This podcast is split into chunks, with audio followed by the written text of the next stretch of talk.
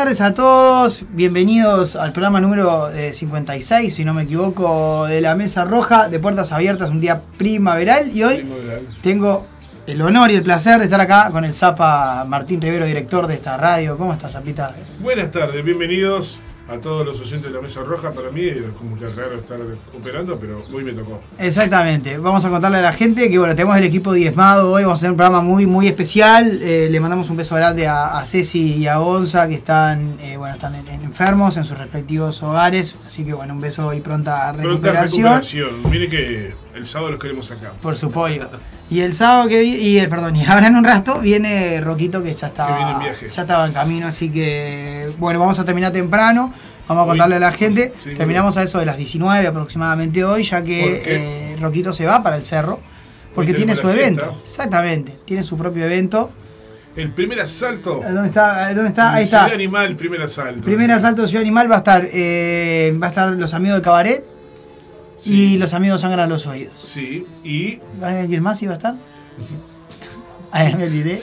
Perdona a los otros amigos. Rayos, eh, Y ahora- centellas. ahora en breve, en breve les informamos. Y yo de acá me voy a ir a ver a mis amigos de Jardín Invisible y este, el Maca que van a estar haciendo, digamos, ¿Qué? el telonero en el bar Ah. Smithel. Qué lindo que estuvo ayer. eh, estuvo, estuvieron Jardín Invisible, estuvo Santi y. Y el Cuchi tuvieron el programa de la compañera Eva Malinas. unos temas ahí ah, con la. Con la- Lucifer es un demon. con la acústica que, que maravill- maravilloso, maravilloso. Es un gran guitarrista. eh, es un Ah, gran tremendo artista. cantante, gran artista. Es gran un artista. gran artista, el Cuchi, eh, que lo quiero mucho y le mando un beso grande. Y bueno, siempre, siempre estuvo apoyándonos. El Cuchi siempre estuvo, sí, siempre estuvo apoyando. Bueno, todos los proyectos en los que estuve involucrado, el Cuchi siempre me hizo el do. Así que nada, siempre está- estamos agradecidos. Se de vienen que- cosas, Se, se vi- se vienen cositas, se vienen cositas. Algunas cosas, bueno, ya que estamos en la sección Chipo, eh, los vástagos vamos a estar el, sábado 22 en, eh, en el Parque de los Fogones. Vamos a estar tocando a las 3 de la tarde, el sábado a las 3 de la tarde, o sea que ese día no va a haber programa. Vamos a estar, eh, voy a estar saltando de mi faceta de comunicador a mi faceta de músico. el sábado 22 de octubre en el Parque de los Fogones, que son los 5 años del Under sigue sonando, del Gonza, que está en su casa, y de eh, los Fogones Rock también. Se cumple, se festeja lo que es el Fogones Rock. Así que hay un montón de bandas, 22 sábado y domingo. 23 de octubre. Exactamente, un montón de bandas, un montón de gente amiga que se va a sumar, así que vamos a ir Zapa. Alucinante. Yo voy a tratar de estar ahí. Vamos, hay que ir Zapa, ¿eh? Sabio. hay que ir, hay que Sabe- ir. sabe. No queda otra. Hoy, bueno, programa cortito con manga chaleco. Sí. Eh, vamos, vamos a hablar de... Atropellándote. Exactamente, vamos, sí, sí, los vamos a atorar con información. Tenemos eh, entrevista con Camila Menchaca, integrante de, eh, de ADES, ¿sí? de ADES Montevideo, de la Asociación de Docentes de Educación Secundaria. Además, esta semana pasaron cosas. Pa, un montón de cosas pasaron. Y el conflicto de la educación que está en un momento álgido porque se está votando, en este momento se, se está probando lo que va a ser la reforma educativa, que va a traer grandes cambios y bueno, lo vamos a tener la entrevista con, con Camila que nos va a estar contando un poco sobre este tema. Y además nuestros, entre comillas, referentes políticos siguen derrapando.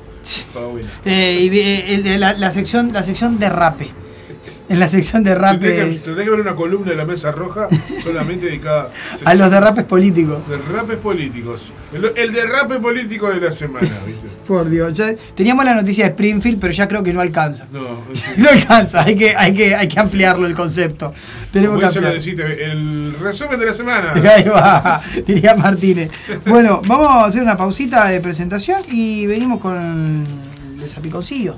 Eh, ya tú sabes. Claro que sí. Radio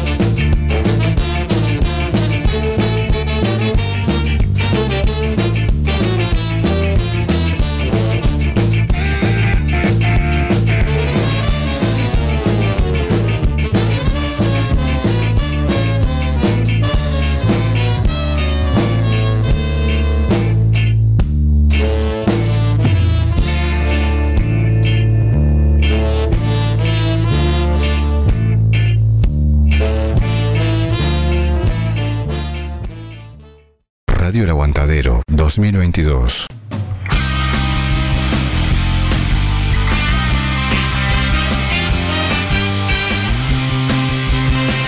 Sin tu fuego se apaga mi vida desde que tu amor no está. Soy madera y que ya no se enciende si me falta tu mirar. Soy ceniza que nadie recoge, solo un llanto más. Y en la noche larga mi grito de ayuda quizá escucharás. Dame fuego, dame, dame fuego, dame fuego, dame, dame fuego, dame fuego, dame, dame fuego, dame el fuego de tu amor. Soy un viento que no tiene rumbo, que no sabe dónde va. Gemido y de un amor profundo que por ti muriendo va. Soy ceniza que nadie recoge, soy un llanto más. Y en la noche larga mi grito de ayuda quizá escucharás.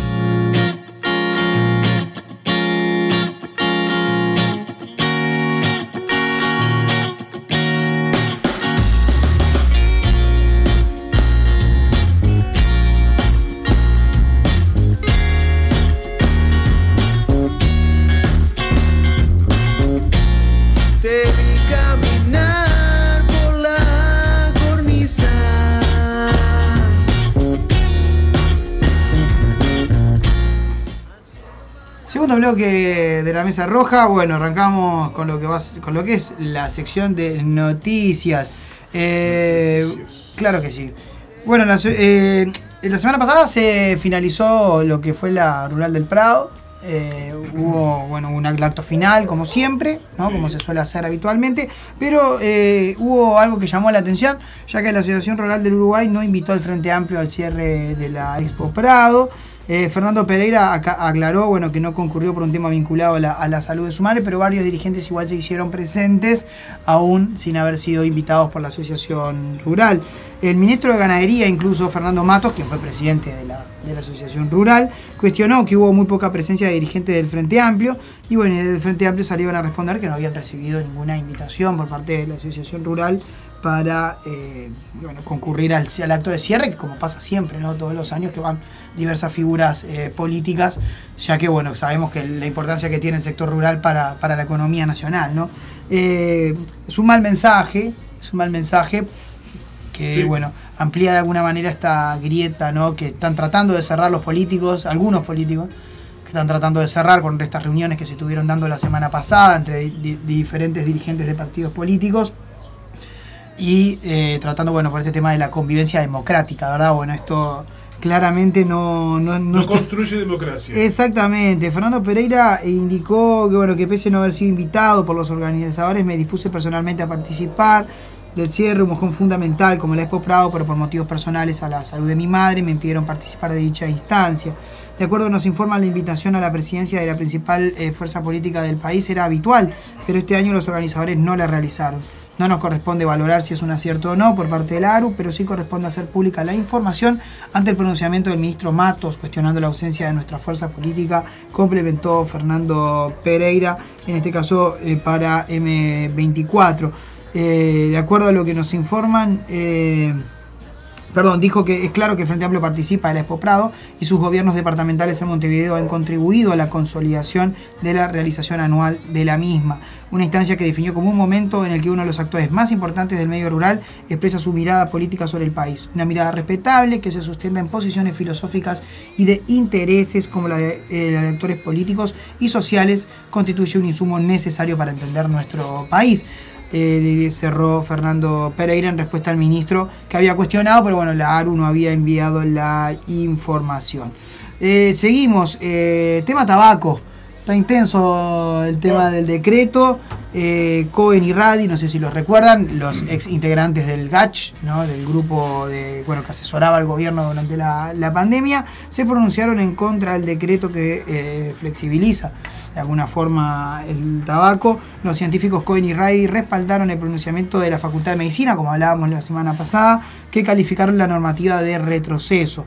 Sí, Cohen y Radi, científicos ex integrantes del GACH, fueron homenajeados este domingo por la Junta Departamental de Montevideo y expresaron bueno, la salida de esa situación que estaban en contra al documento. Radi expresó que la carta pública al presidente Luis Lacalle que hizo medicina es el documento que a nivel, que a nivel personal apoyamos y desde el Colegio Médico hay expresiones similares.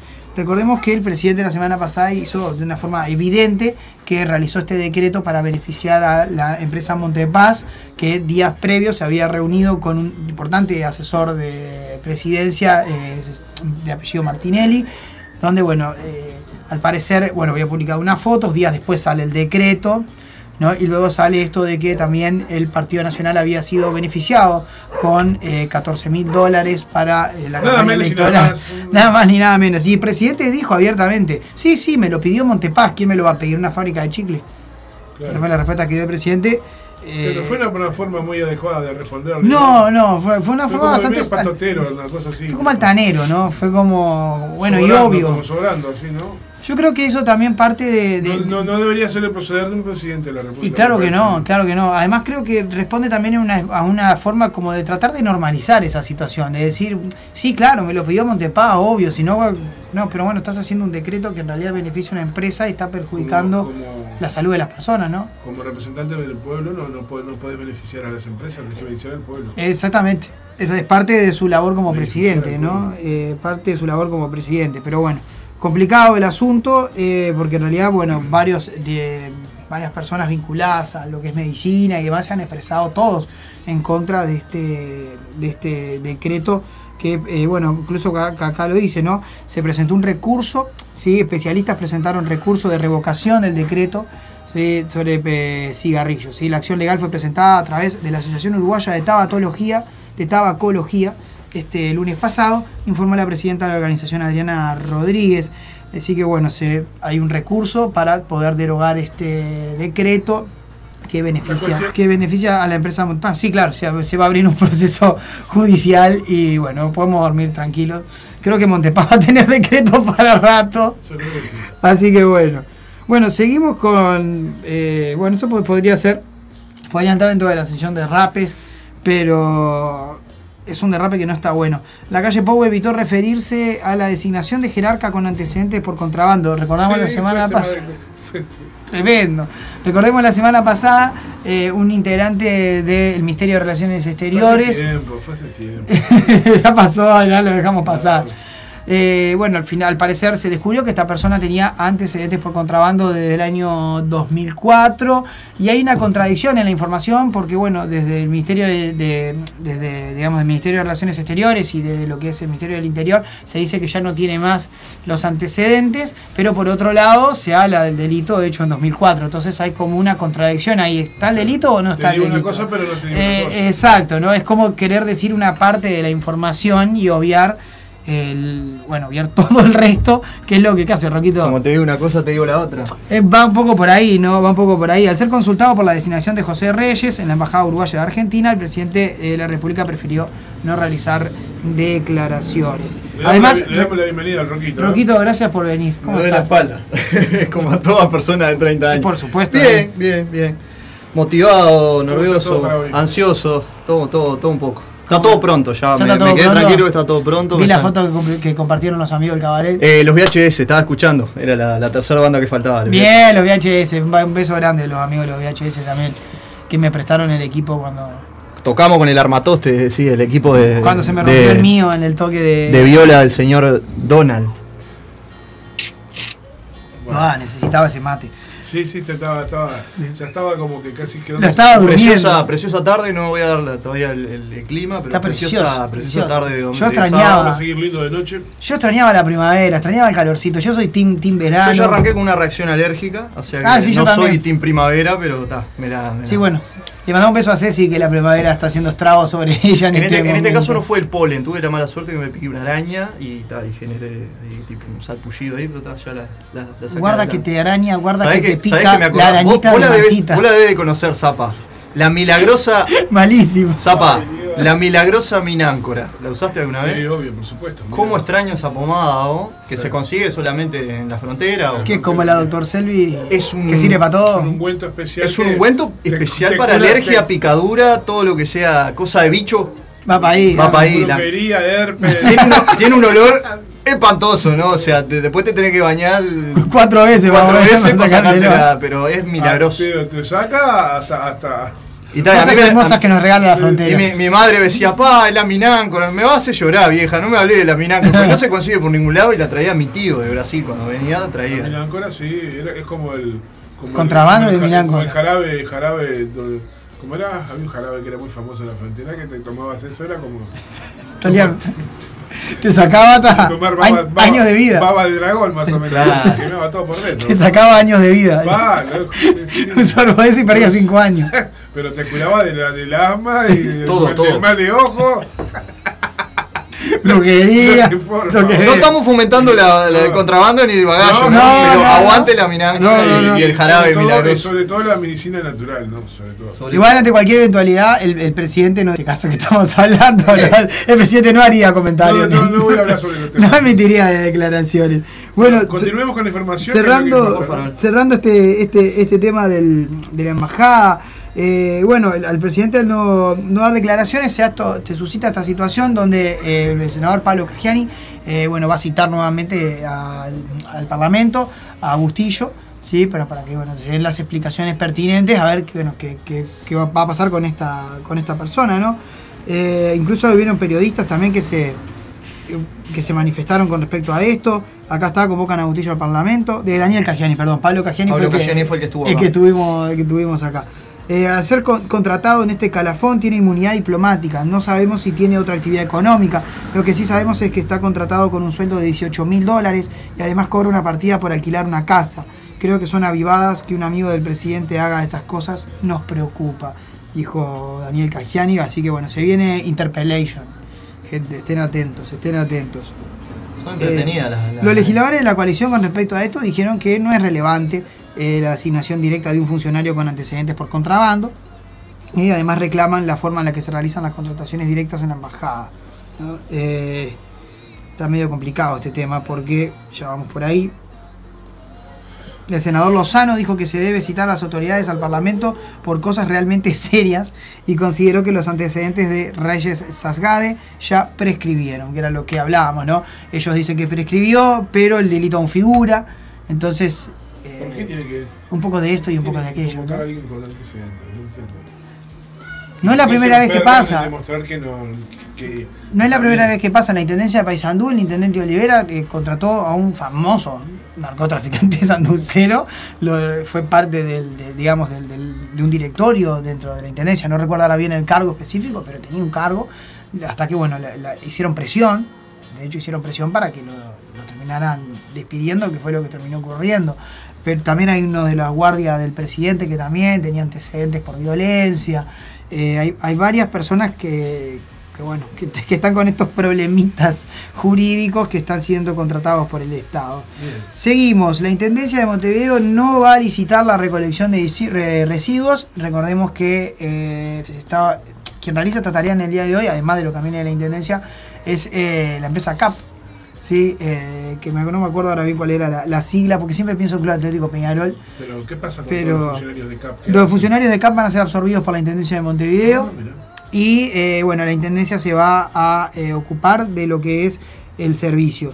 Eh, obviamente que desde la oposición se manifestaron en con- contrarios a esta, a esta postura. Incluso hay un comentario de Maeso, no puedo, no puedo creer que voy a comentar algo que dijo Maeso, ¿no? Pero en buscadores, para los que, para los que miran el, el programa, dijo que esto respondía a un tema ideológico porque se estaba contra lo privado. Que da la cola. Eh, eh, exacto, en el video de Sin El TV cola, es Sin el TV. que, el que da la cola a los videos de Sin TV.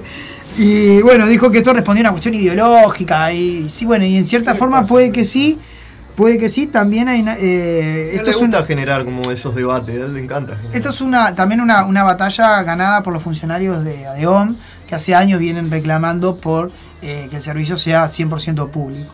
Así que bueno, la Intendencia eh, da un paso adelante, se absorbe a los trabajadores de CAP y no va a volver a licitar. Los residuos, eh, el que, a ver, es por zona, ¿no? En este caso, Centro, Cordón y Ciudad Vieja, ¿sí? Eh, digamos, los que trabajan para CAP en Centro, Cordón y Ciudad Vieja, no van, van a No ser empleados estatales y se va a encargar la Intendencia de esa recolección. municipales, no. Perdón, municipales, bien ahí Zapa. Y se van a encargar de la recolección de esas zonas. Eh, bueno, en agosto aumentó, aumentó el desempleo. eh, en 13, perdón, aumentó los trabajadores en seguro de paro. 13,5%. Sí, el aumento de personas en seguro de paro alcanzó las 49.209 personas, lo cual representa un aumento de 13,5%, es decir, 5.842 trabajadores más se encuentran en esta situación de seguro de paro Que no es poca cosa, ¿eh? que no es poca cosa. Hablábamos la otra semana, Pero estamos bien, vamos bien. sí, vamos, vamos bárbaro.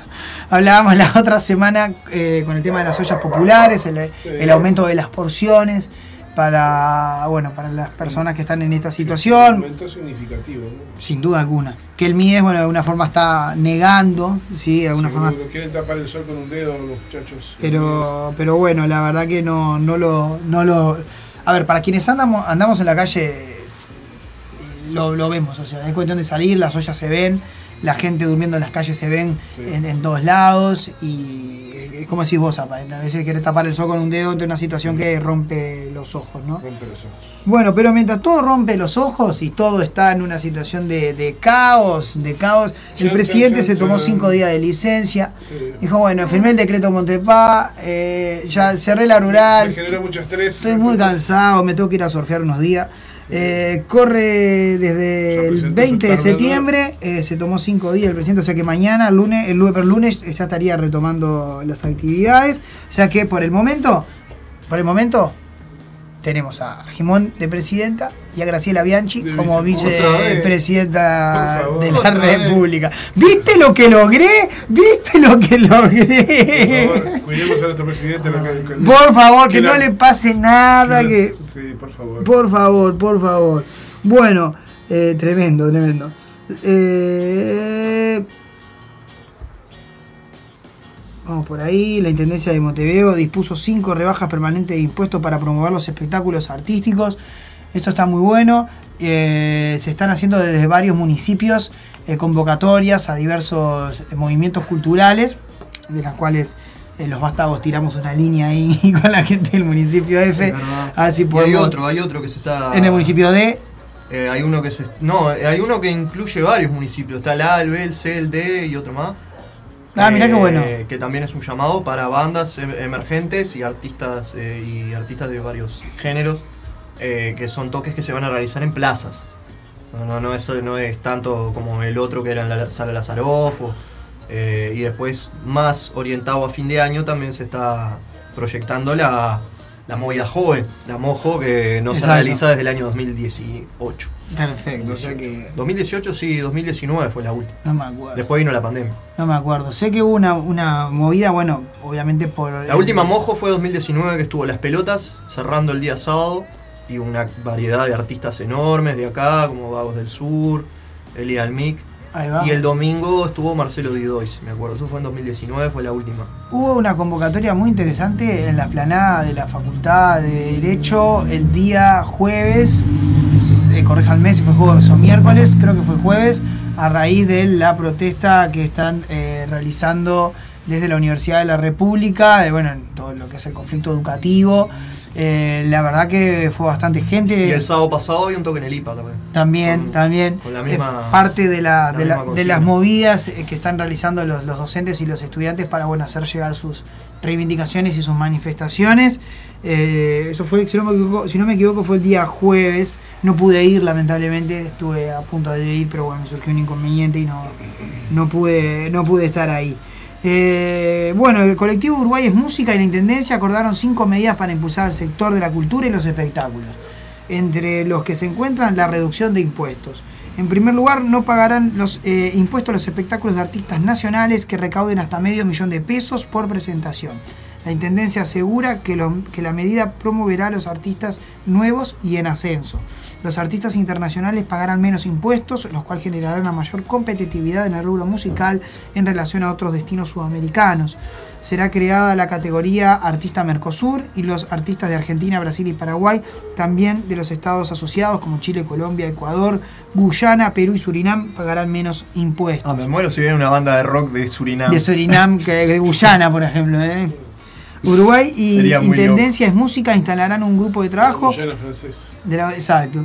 Para la promoción de festivales musicales que establezcan criterios fiscales claros y una estructura para este tipo de espectáculos de gran escala. Y por último, si los espectáculos en Montevideo no agotan entradas, la mitad de los tickets remanentes será destinada a los planes beneficiarios del plan ABC de la Intendencia de Montevideo y la otra mitad podrá ser repartida por el organizador como invitación de prensa u otros destinos.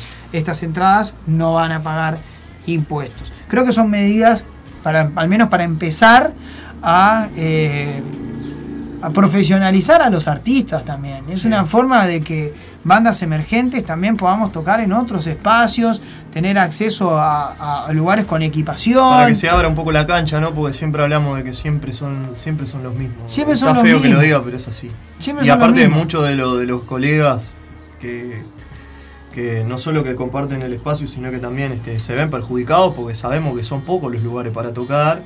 Entonces este, es necesario, es necesario que de arriba venga una, una ayudita, un empujón, aunque sea. Un empujón. Eh, por lo menos para poder mostrarse o para o- o tener la posibilidad Fíjate, de fíjate, participar en un, fíjate un festival. eh, fíjate nomás, yo el otro día estaba repasando un par de grillas de unos festivales en Buenos Aires. Viste que son eh, tres días, ¿no? sí, son intensos. Tres días con más de 45 bandas. El día. Rofetia. Eh, ¿entendés? Humano- 48 mil bandas. Y es un humano. 157 bandas en vivo. Es como un, y aparte es- 300 solistas. en eso estoy de acuerdo porque es igual que el musmano porque es una locura de, la, la- El desorden de la grilla. El desorden de la grilla y la, y la variedad que hay en la grilla porque podés llegar a encontrar desde, Wow. desde una banda británica que la está rompiendo hasta damas gratis, te mezclan todo ahí. Es tremendo. es tremendo.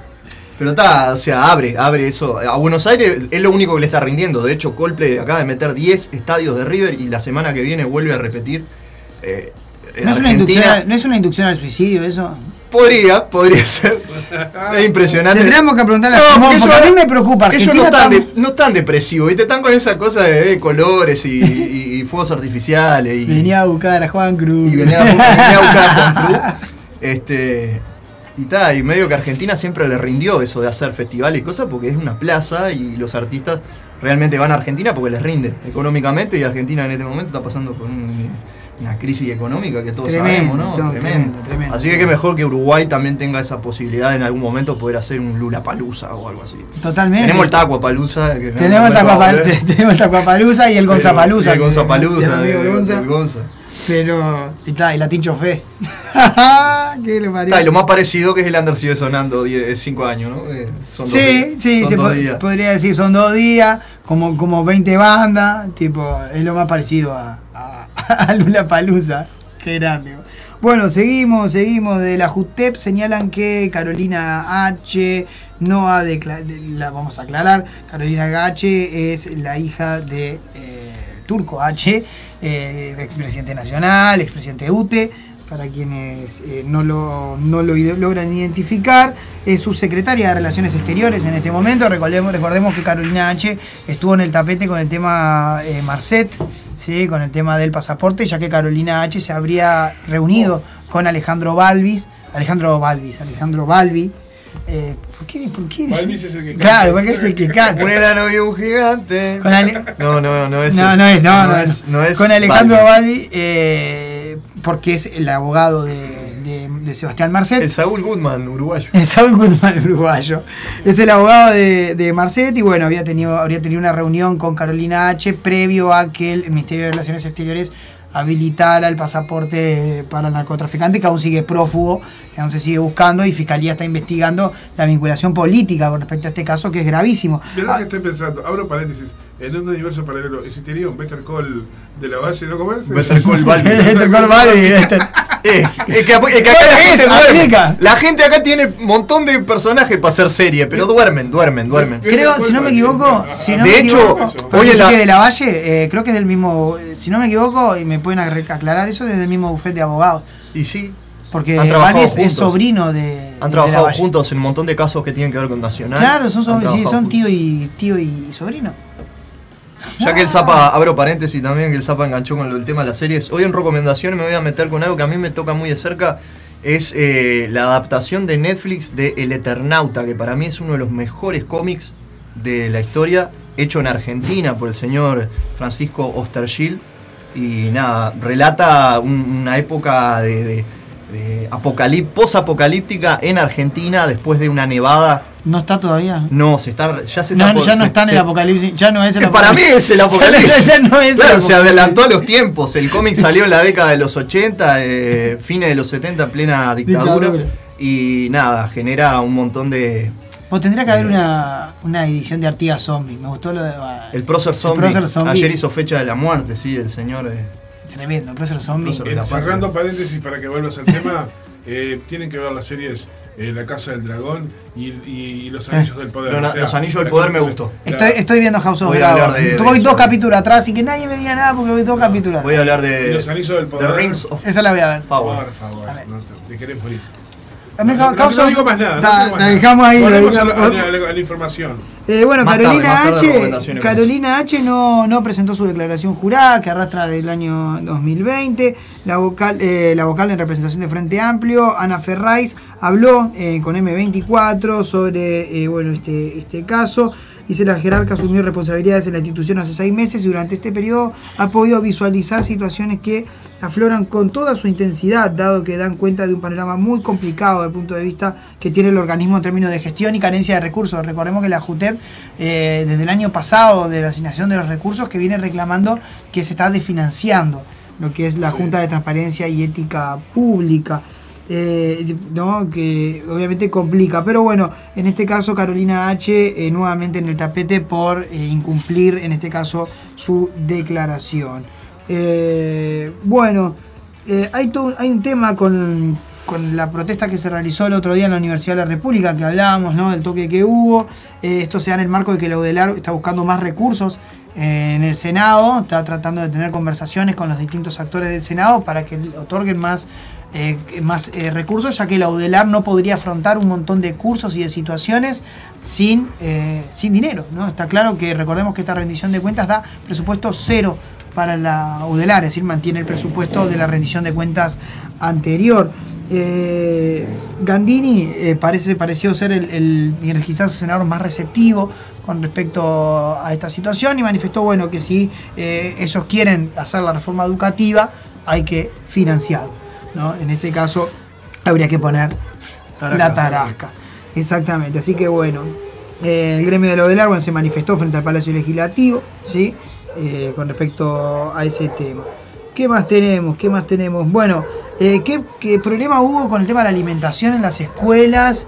Eh, ¿qué Eso es muy importante. sí, porque a- a- además el manejo político que se hizo del tema es, es- es lamentable. Lamentable porque estamos hablando de la alimentación de los chiquilines de, men- de menos recursos en las escuelas públicas. Y hubieron situaciones, eh, y acá viene palo, voy a repartir palo para todos lados, pero eh, la semana pasada, cuando, bueno, cuando se dio el, el- el paro en la educación, eh, los distintos el, gremios no, eh, digamos, no otorgaron una guardia gremial para la alimentación en las escuelas. Lo cual, esto eh, motivó que desde el gobierno, en este caso Javier García, saliera a decir que bueno, que tal vez debería haber un, tem- un tema con los militares, porque recordemos que Javier García es el ministro de, eh, de Defensa, que los militares podrían otorgar la alimentación a los chicos durante esos días que eh, no, hay, no, hay guardia o que los militares deberían ocuparse de este tipo de, gestiones, ¿no? Eh, Lamentablemente, eh, el foco que le dio García a la situación le dio un foco de lo que fue básicamente la, el reclamo por el paro. O sea, dio la impresión de que hablaba, le, le importaba más el paro en sí que la alimentación de los chiquilines. ¿Y por qué, y por qué cierro, digo esto ahora? Porque días después, eh, días después pasó Perdón, perdón, perdón, perdón que me perdí acá.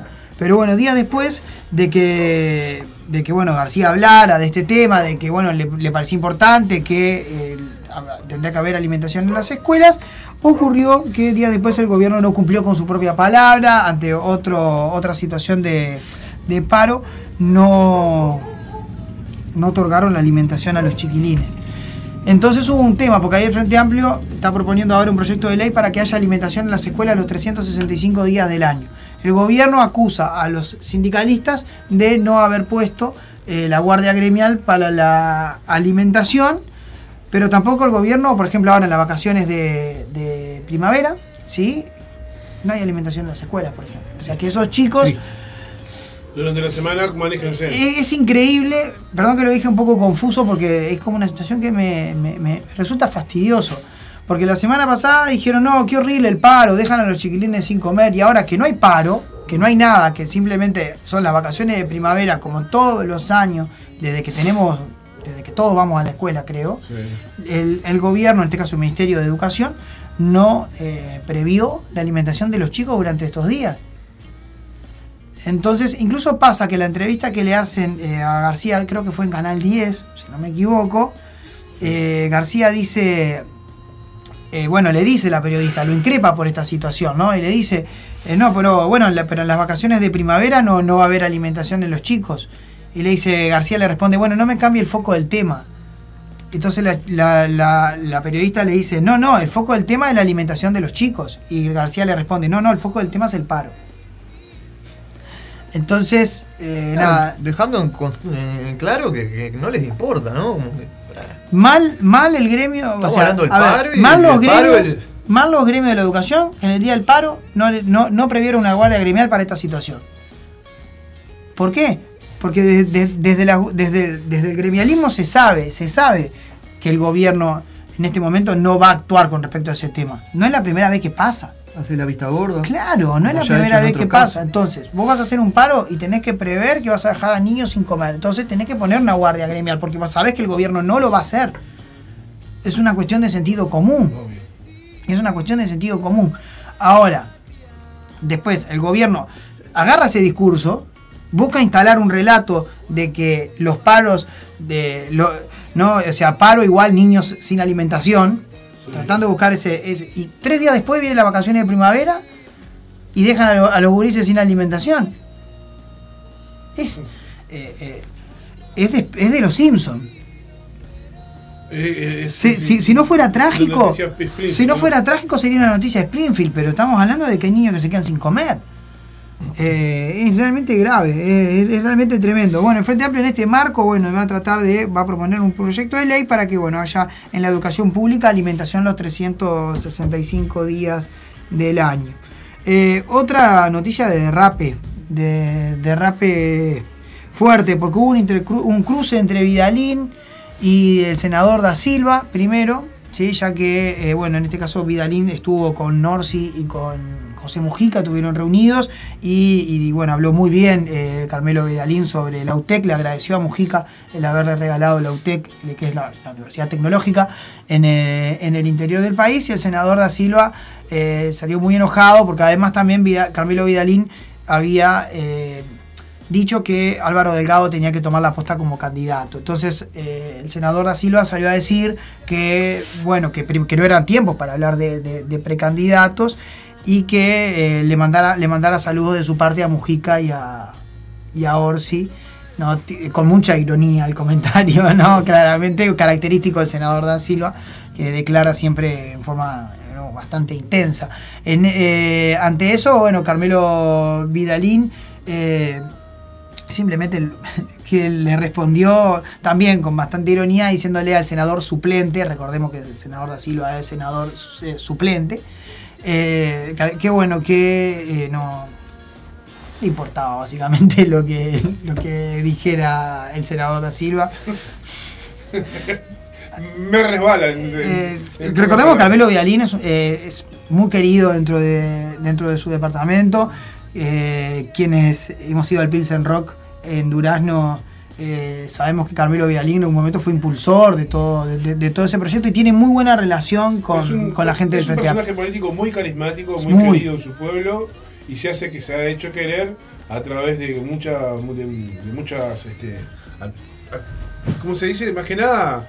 eh, de la- su presencia a nivel social y cultural con el Pilsen Rock y la televisión es un, es un tipo querido. Es un tipo querido. Más allá de su color político, es un tipo, Es un querido tipo muy y respetado querido. por gente de, Bueno, de- incluso de él, otros palos. con este gesto que tiene, eh, bueno, hablábamos la semana pasada de las reuniones que han tenido distintos actores políticos de la oposición y del gobierno para tratar de mejorar la convivencia democrática, ¿no? Sí. Yo creo que esto de Carmelo Vidalín iba, iba como un poco en esa tónica de, bueno, vamos a, a tratar de convivir. Y bueno, el senador da Silva, que ya sabemos que es una persona bastante enajenada, Es un tipo es un que- generador de grieta. Es eh, igual que lo- lo- lo- los, los- los patitos ese, Eh, sí, no están se en fila. No fila. no están, no están, no están en la fila. Pero no, rep- no, no representas. Claramente, no, es, es- es- a ver, eh, creo que Da Silva y Bianchi son como la, la, la trinchera que, que genera de alguna forma y fomenta la grieta eh, ideológica. La ideología que tenemos la grieta. Eh, no, Es una realidad. no es, no es. Me parece, a, ver, a mí me parece que está bien el gesto de Carmelo Vialín. Como también me parece, me parece muy, me pareció muy bien el gesto de Fernando Pereira de ir a, a- a tener una reunión con la vicepresidenta y tratar de mejorar la convivencia democrática. Me parece que está bárbaro. El tema es que si nos seguimos abriendo, si, si, si, no- si la sociedad se polariza, eh, podemos terminar en un caos. Yo siempre digo lo mismo. Cuando est- estas situaciones de, de- de polarización, vos, porque vos hiciste esto y porque vos hiciste lo otro, los militares siempre están agazapados. Y cuando hay un vacío de poder y cuando hay un. ¿no? Cuando hay una, cuando hay ausencia de liderazgos claros, eh, apa- aparecen las Fuerzas Armadas. No digo, no digo que vayan a aparecer ahora, pero es como se ha dado a lo largo de la historia. ¿no? Creo que seremos bastante estúpidos si, si volvemos a repetir este, este camino, ¿no? Pero nada, apoyo la actitud de, de Carmelo Vidalín y bueno. Así vamos a ir cerrando la sección noticias. Eh, No, ¿no tenés lo de Cose? ¿Cuál de cosas? Decime. Eh, su propuesta para cambiar algunos eh, nombres de calles que todos Ah, sí, conocemos sí, mucho la- la- y que obviamente generó ruido. Hay gente que le genera ruido, que no le yo, leí, gusta. yo leí una declaración que decía hoy que alguien, alguien que estaba en contra, que dijo que cam- cambiar las calles de la ciudad es, es sacarle la memoria a la, a- a- a la ciudad, a una cosa así. Y la verdad que, yo qué sé, yo vivo... Eh, te- te- lo que tienes que te desacostumbrar, pero vamos arriba. O sea, ah, pero hay nombres que habrían que sacarlo. Para mí la, la avenida Rivera es la primera, que habría que cambiar.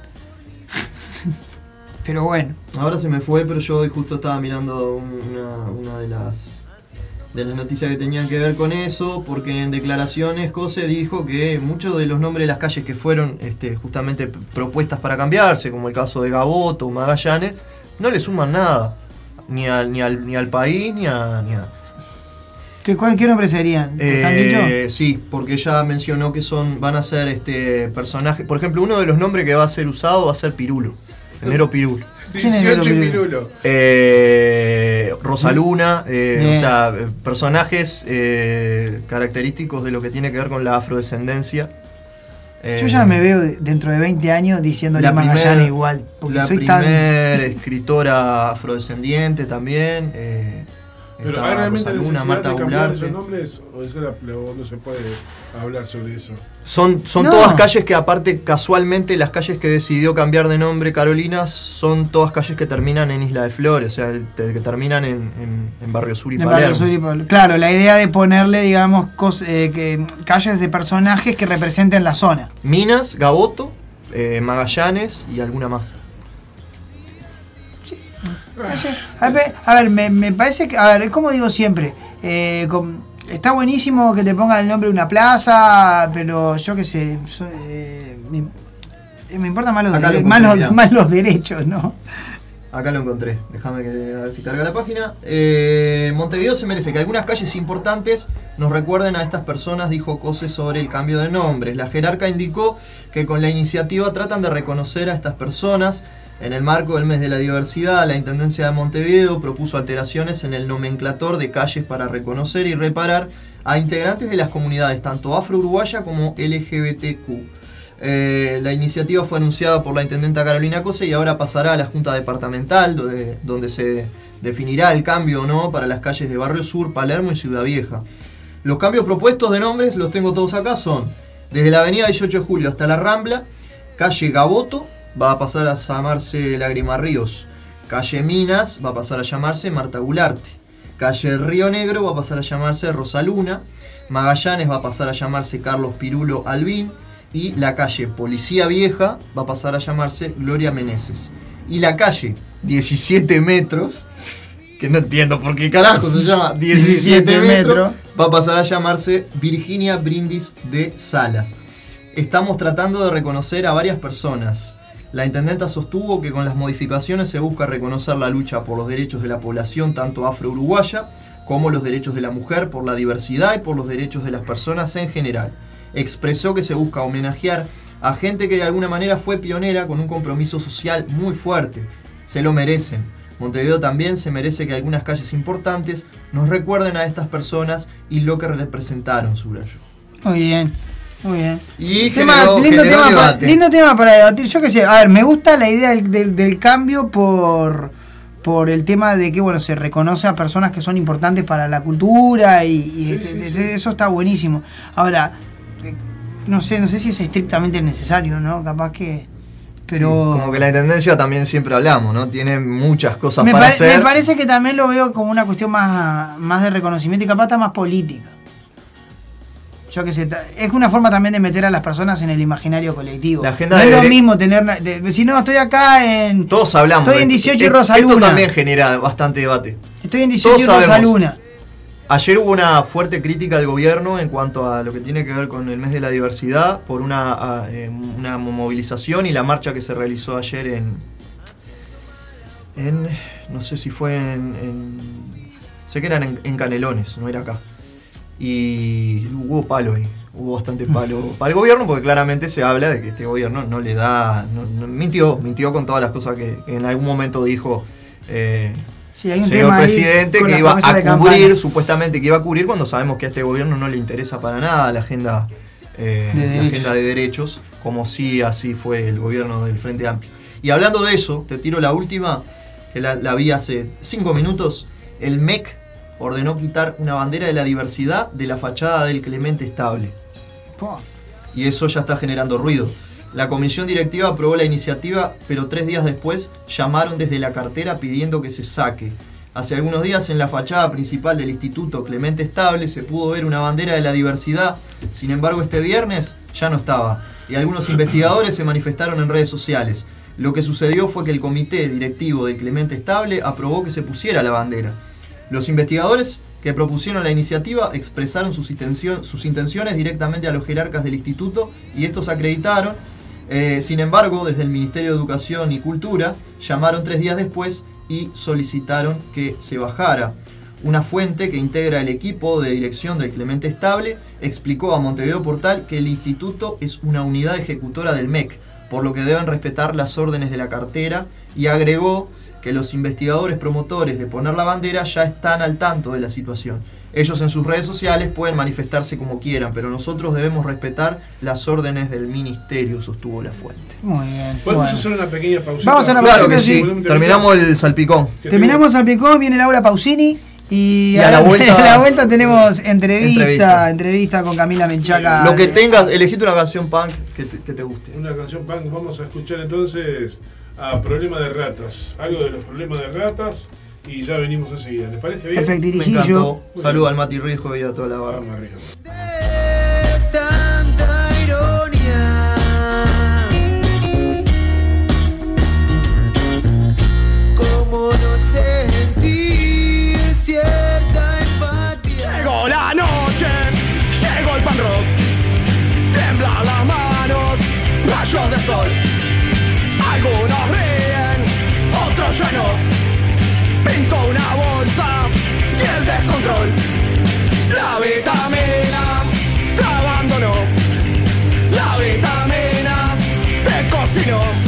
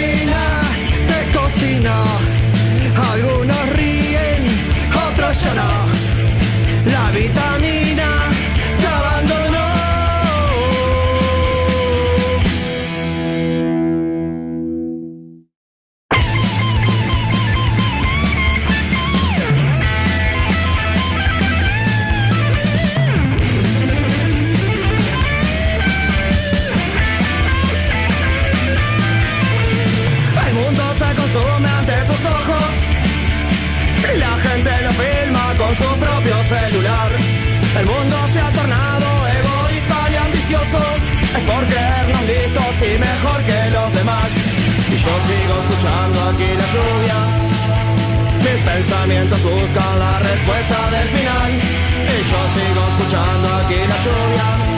Y vos no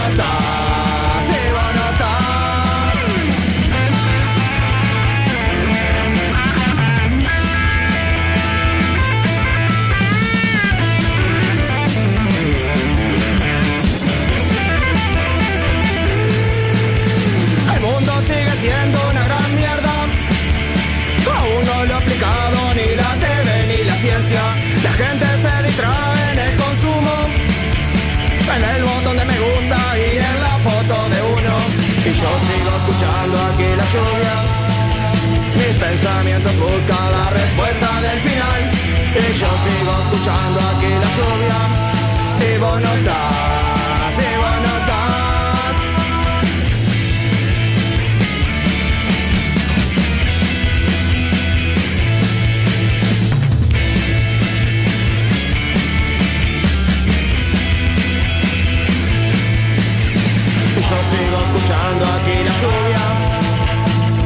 pensamientos buscan la respuesta del final. Y yo sigo escuchando aquí la lluvia. Y vos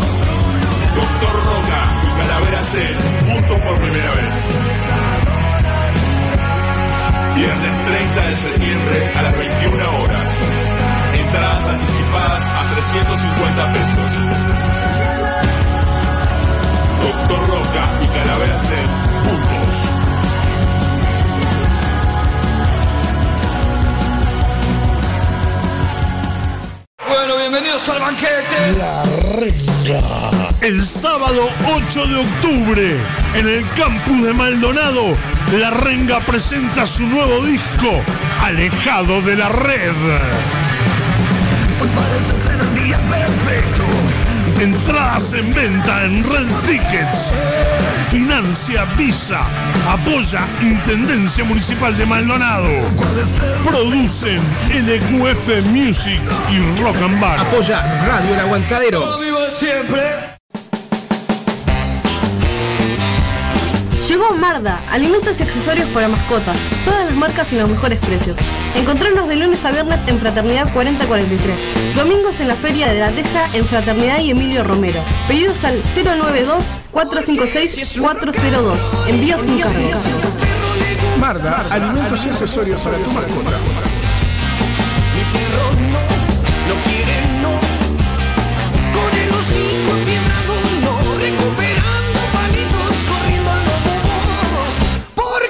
si es su rock and roll Emma padece de plagiocefalia posicional e hidrocefalia exterior. Necesita de la ayuda de todos para poder viajar a Estados Unidos y realizar un tratamiento en una clínica especializada. Para colaborar con Emma, Bro Caja de Ahorro Pesos número 000 871505 0001 Caja de Ahorro Dólares número 000 871505 00002 y Colectivo Habitat número 123 716. Desde ya, muchas gracias. Estás en Radio El Aguantadero. Se viene el Santa Rock Metal Fest, sábado 12 de noviembre, en la sede del Club Atlético Santa Rosa. En vivo, La Sucia, Cuchilla Grande, La Tabaré, Pecho de Fierro. Y en sus 30 años de heavy metal,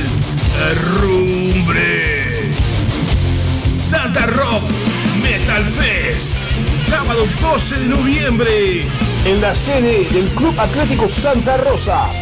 Apoya Radio El Aguantadero en sus 12 años resistiendo por el rock.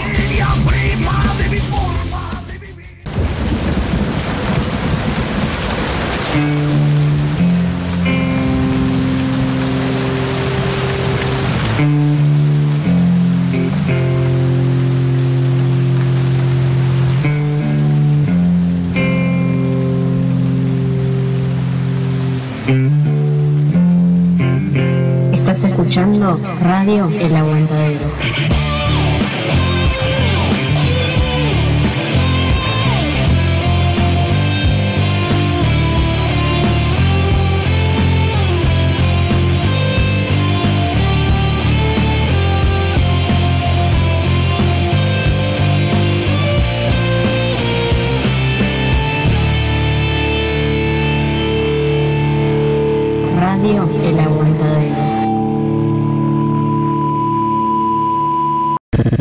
La mesa roja.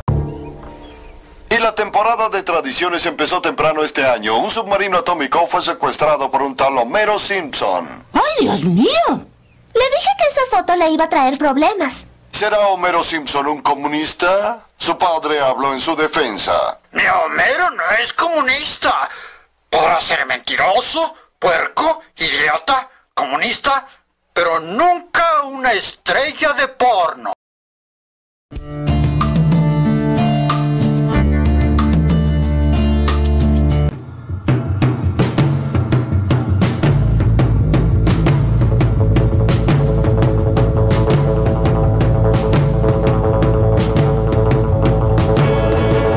Directamente desde Perú, la primera banda punk de la historia, Los Psychos.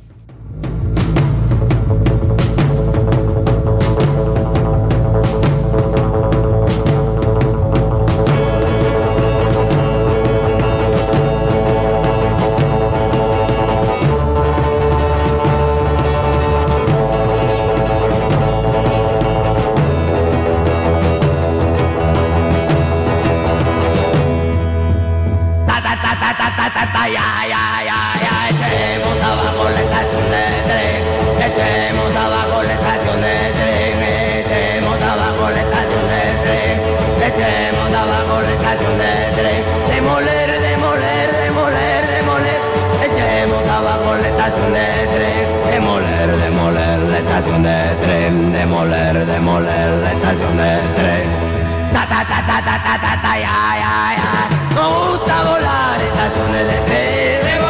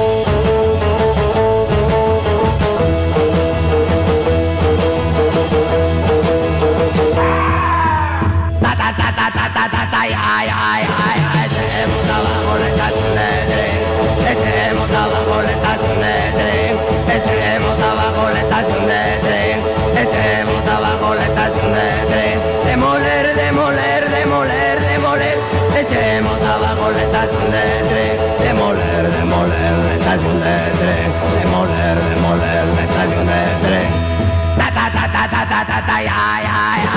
Nos gusta volar estaciones de tren.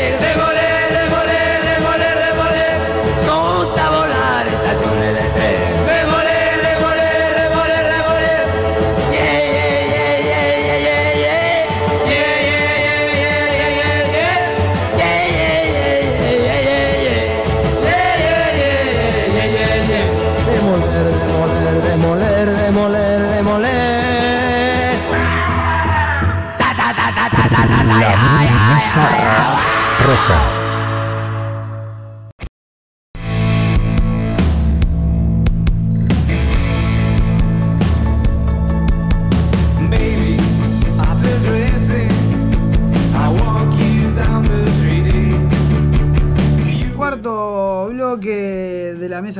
Tercero, ya perdí, ya perdí la. Tercero, amigo. Tercero, tercero. Bien, bien, vamos a la entrevista central. En el día de hoy tenemos a Camila Menchaca, integrante de la Asociación de Docentes de Educación Secundaria ADES. Muchas gracias Camila por estar con nosotros. ¿Cómo estás? Bien, gracias por la invitación. Por favor, un placer, un placer para, para nosotros poder tenerte en este en esta entrevista, bueno, que están eh, bueno, en este momento muy complicado para la para la educación con lo que es la, la reforma educativa, sí que va, va a estar llevando seguramente a cabo el gobierno, ya que supongo que va a tener los los votos necesarios, eh, por más que se está negociando y bueno, y se está tratando de conseguir más eh, recursos por parte de la ODELAR y bueno, y de los distintos actores. Camila, contanos eh, un poco qué implica en este caso, ya que bueno, la, lo que es la reforma educativa plantea un cambio en la gobernanza, ¿sí? de lo que es eh, bueno, la, la- la educación en general. ¿En qué, ¿En qué le repercute en esto a ustedes?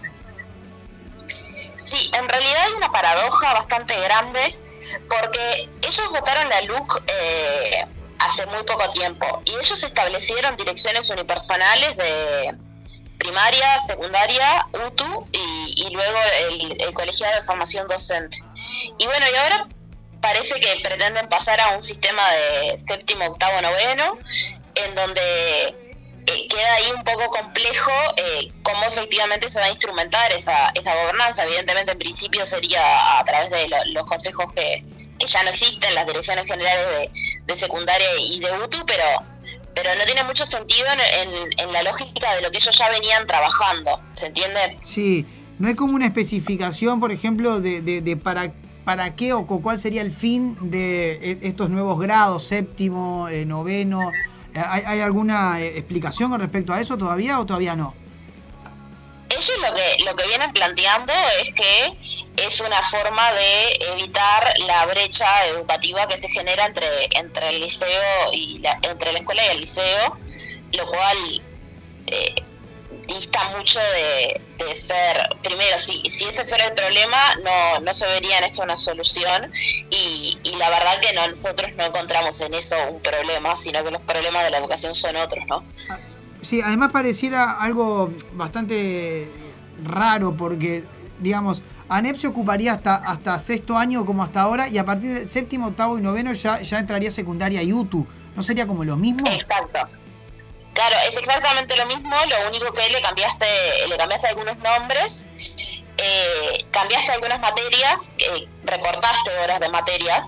Obviamente nosotros estamos estudiando en profundidad eh, que, cuál sería la dimensión del recorte. Ahí hay un montón de, de cuestiones que son incógnitas, eh, por ejemplo, lo que tiene que ver con, con la cantidad de, de horas de recorte en relación a eh, las horas que van a estar disponibles para eh, optativas, ¿no? Ajá. Eh, ahí nosotros no sabemos, por ejemplo, si tú tenés dos grupos de primero en un liceo, ¿vas a tener cuatro grupos para optativas o solo dos? ¿Se entiende? Claro, va a depender de las horas docentes que haya. que va a haber o no. Porque si pones solo dos, o sea, si tenés dos grupos y pones un subgrupo de cada una de las opciones de optativa, eh, estás reduciendo a la mitad las opciones docentes de elección de horas. ¿Se entiende? Sí, claro, claro. Aparte también hay un cambio en la, con respecto también a los docentes, hay un cambio bastante grande en lo que va a ser la, la, la titulación, al parecer, ya que bueno, se van a tomar en cuenta para las tareas docentes también los títulos universitarios y quizás no se lo tome tan en cuenta como los títulos docentes. ¿Cómo, cómo lo leen eso? Sí, eso de nuevo es todo una, una pantomima y unos, una cuestión bastante absurda. Eh, el MEC elabora un, un documento a partir de un grupo de asesores en donde plantea determinados requisitos para generar eh, instancias de educación de carácter universitario, por más que no sean efectivamente universitarias, pide requisitos que son incumplibles en la mayoría de los institutos de formación docente de- del Uruguay pero eh, por ejemplo la cantidad de docentes que tienen que tener un posgrado o, o un postítulo de algún tipo, que sabemos que en la mayor parte del país no es posible eh, contar con docentes que cumplan con ese requisito, ¿no? Entonces, eh, y genera una prueba de egreso como si no, no alcanzara o no se confiara en eh, aquello, aquellas docentes o, o personas que, que a lo largo de la carrera eh, fueron evaluando al estudiante. Y después se permitiría que personas como yo, que ya estoy egresada, podamos eh, hacer una prueba y revalidar el título. Lo cual es también un poco absurdo, porque lo que nosotros planteamos no es una cuestión simplemente de validación de un título, sino de formación efectivamente universitaria que incluya eh, a lo largo de la formación no solo lo que es la enseñanza, sino también eh, la investigación, la práctica en nuestro caso, que obviamente somos docentes, la didáctica, y eh, la extensión, que es algo que no está puesto sobre la mesa en este momento. Claro, bien. Contame un poco, eh, Camila, el tema de que, bueno, la reforma en este caso la, la- la estaría llevando a cabo el Ministerio de Educación y Cultura, corregime si me, si me equivoco, la ANEP, el INDED, ¿sí? y INEFOP. Los estudiantes y los docentes están por fuera, digamos, de lo que vendría a ser de quienes van a llevar el- al cambio la, la reforma. Antes de que esto ocurriera, ¿ustedes tenían alguna injerencia en la toma de decisiones? ¿Hay un cambio, eh, digamos, de, de 100% a partir de esto? Eh, el problema ahí, eh, en los actores que tú enumeras, es que es cierto, son, son quienes están llevando adelante la, la reforma. No debería. eh, el MEC eh, es un ministerio que considera que eh, la ANEP es un ente autónomo, entonces no debería ingerir tanto Claro. en lo que es la educación, en este caso está ingiriendo directamente en lo que es la, la formación y la educación para, para Es, ser es una injerencia directa del Poder Ejecutivo, digamos, en, en, en la ANEP. Exacto, eh, eh, en planes y programas, en este caso a través de los requisitos que establecen para, para la validación de título de formación docente.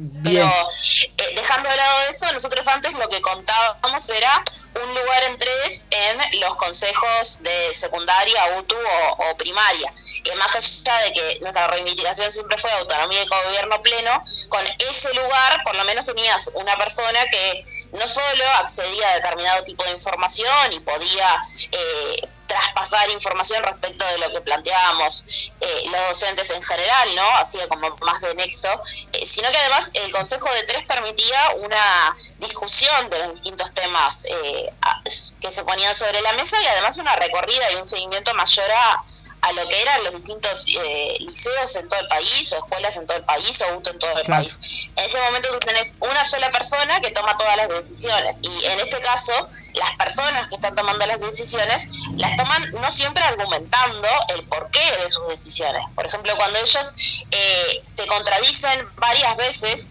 y varias veces dicen cosas diferentes al respecto de las ocupaciones estudiantiles.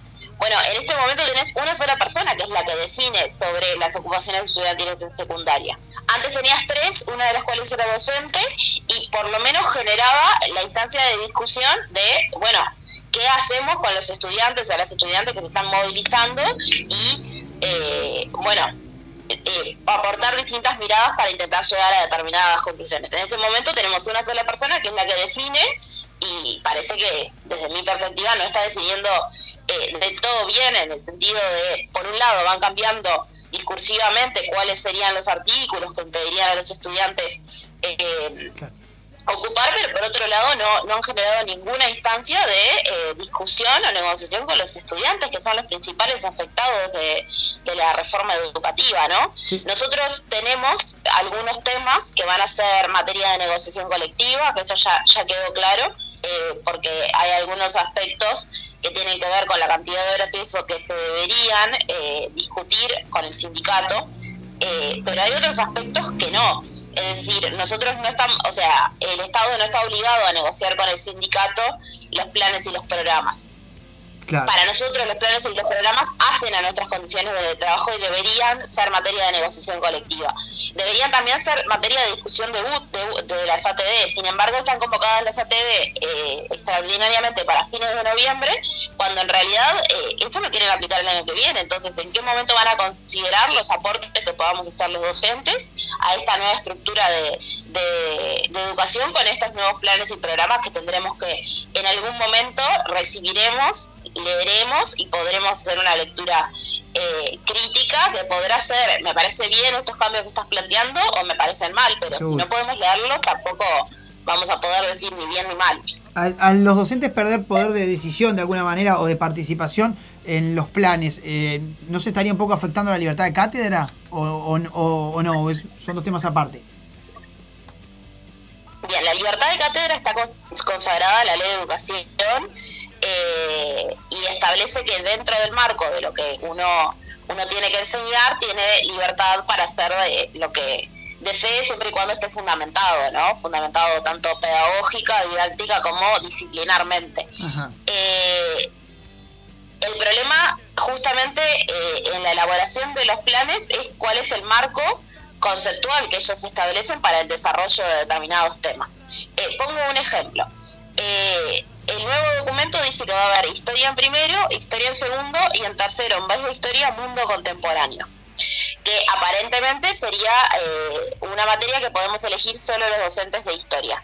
Bueno, mundo contemporáneo, sus planes y programas, va a incluir temas como la historia reciente, que es un tema eh, que está hoy en los planes y programas de historia en tercero, o va a dedicarse solo a los temas del mundo, eh, ignorando que Uruguay está dentro del mundo, ¿no? Porque en general eran los cuando 90. uno lee Claro, cuando uno lee, cuando uno lee bibliografía te ponen el mundo, América y Uruguay, ¿no? Eh, es como una forma fácil de, de simplificar a la hora de hacer manuales de, de- de estudio. Bueno, si nosotros cambiamos historia por mundo contemporáneo, el mundo contemporáneo va a incluir el Uruguay reciente y si incluye el Uruguay reciente va a incluir historia vinculada no solo a- a- al proceso ballista, su posterior eh, freno, como lo dice Real de Azúa, Sí. el proceso neoballista, todo lo que tiene que ver con los 60, la movilización estudiantil, etcétera, y luego la dictadura. Eh, eso, eh, ¿estará incluido o no en mundo contemporáneo? Porque yo pienso en mundo contemporáneo hay un montón de temas que para el mundo podrán ser mucho más relevantes. Claro, es bastante amplio. pero para el Uruguay evidentemente es muy relevante. Claro, es bastante amplio el espectro. Yo recuerdo que en la, en la educación de fines de los 90, eh, eh, cuarto liceo, que, bueno, que lo que se llamaría historia contemporánea, la historia del siglo XX, pero claro, en la época en la, en la que yo este, estaba estudiando no se daba, eh, por ejemplo, el pasado reciente. Nosotros no, no, no, no tocamos tema de dictadura, hablamos del nazismo, hablamos del fascismo. Un poco se volvería a esa lógica, eh, eh, o el miedo de volver a esa lógica, ¿no? El problema es nosotros no sabemos, hasta que no tengamos los planes y programas, no sabemos a qué se refieren con mundo contemporáneo, porque mundo contemporáneo podrá ser esto que tú decías, lo que tiene que ver con el nazismo, el fascismo, las guerras mundiales, la Guerra Fría, o podrá incluir también Uruguay. Depende cómo esté planteado el programa, es eh, justamente los temas que se podrán abordar o no. Y ahí es donde entra eh, la mayor dificultad. Si en el programa no incluye Uruguay, eh, ¿cuándo se va a tratar en la educación media eh, temas como eh, la última dictadura uruguaya, que es uno de los temas que ellos han planteado varias veces, algunos legisladores, algunas figuras públicas de, de- de la coalición de gobierno que, que entienden que no deben tratarse en secundario, que si se tratan deberían tra- tratarse de otra forma, ¿no? Ut- ¿Ustedes creen que, que el, gobierno, digamos, pueda llevar a cabo dentro de esta reforma la posibilidad de eliminar ese tema? Ustedes, en- digamos, hay como cierta desconfianza ahí. No, no lo puedo afirmar ni lo puedo negar. Ahora, por, a- por algo están cambiándole el nombre. Eh, lo otro que lo otro que se puede eh, que se puede poner encima de, la mesa para para preguntarnos, ¿no? Eh, cuando se eliminan eh, horas de ciencias físicas, ¿no? ¿Qué es lo que pretenden que no se estudie más?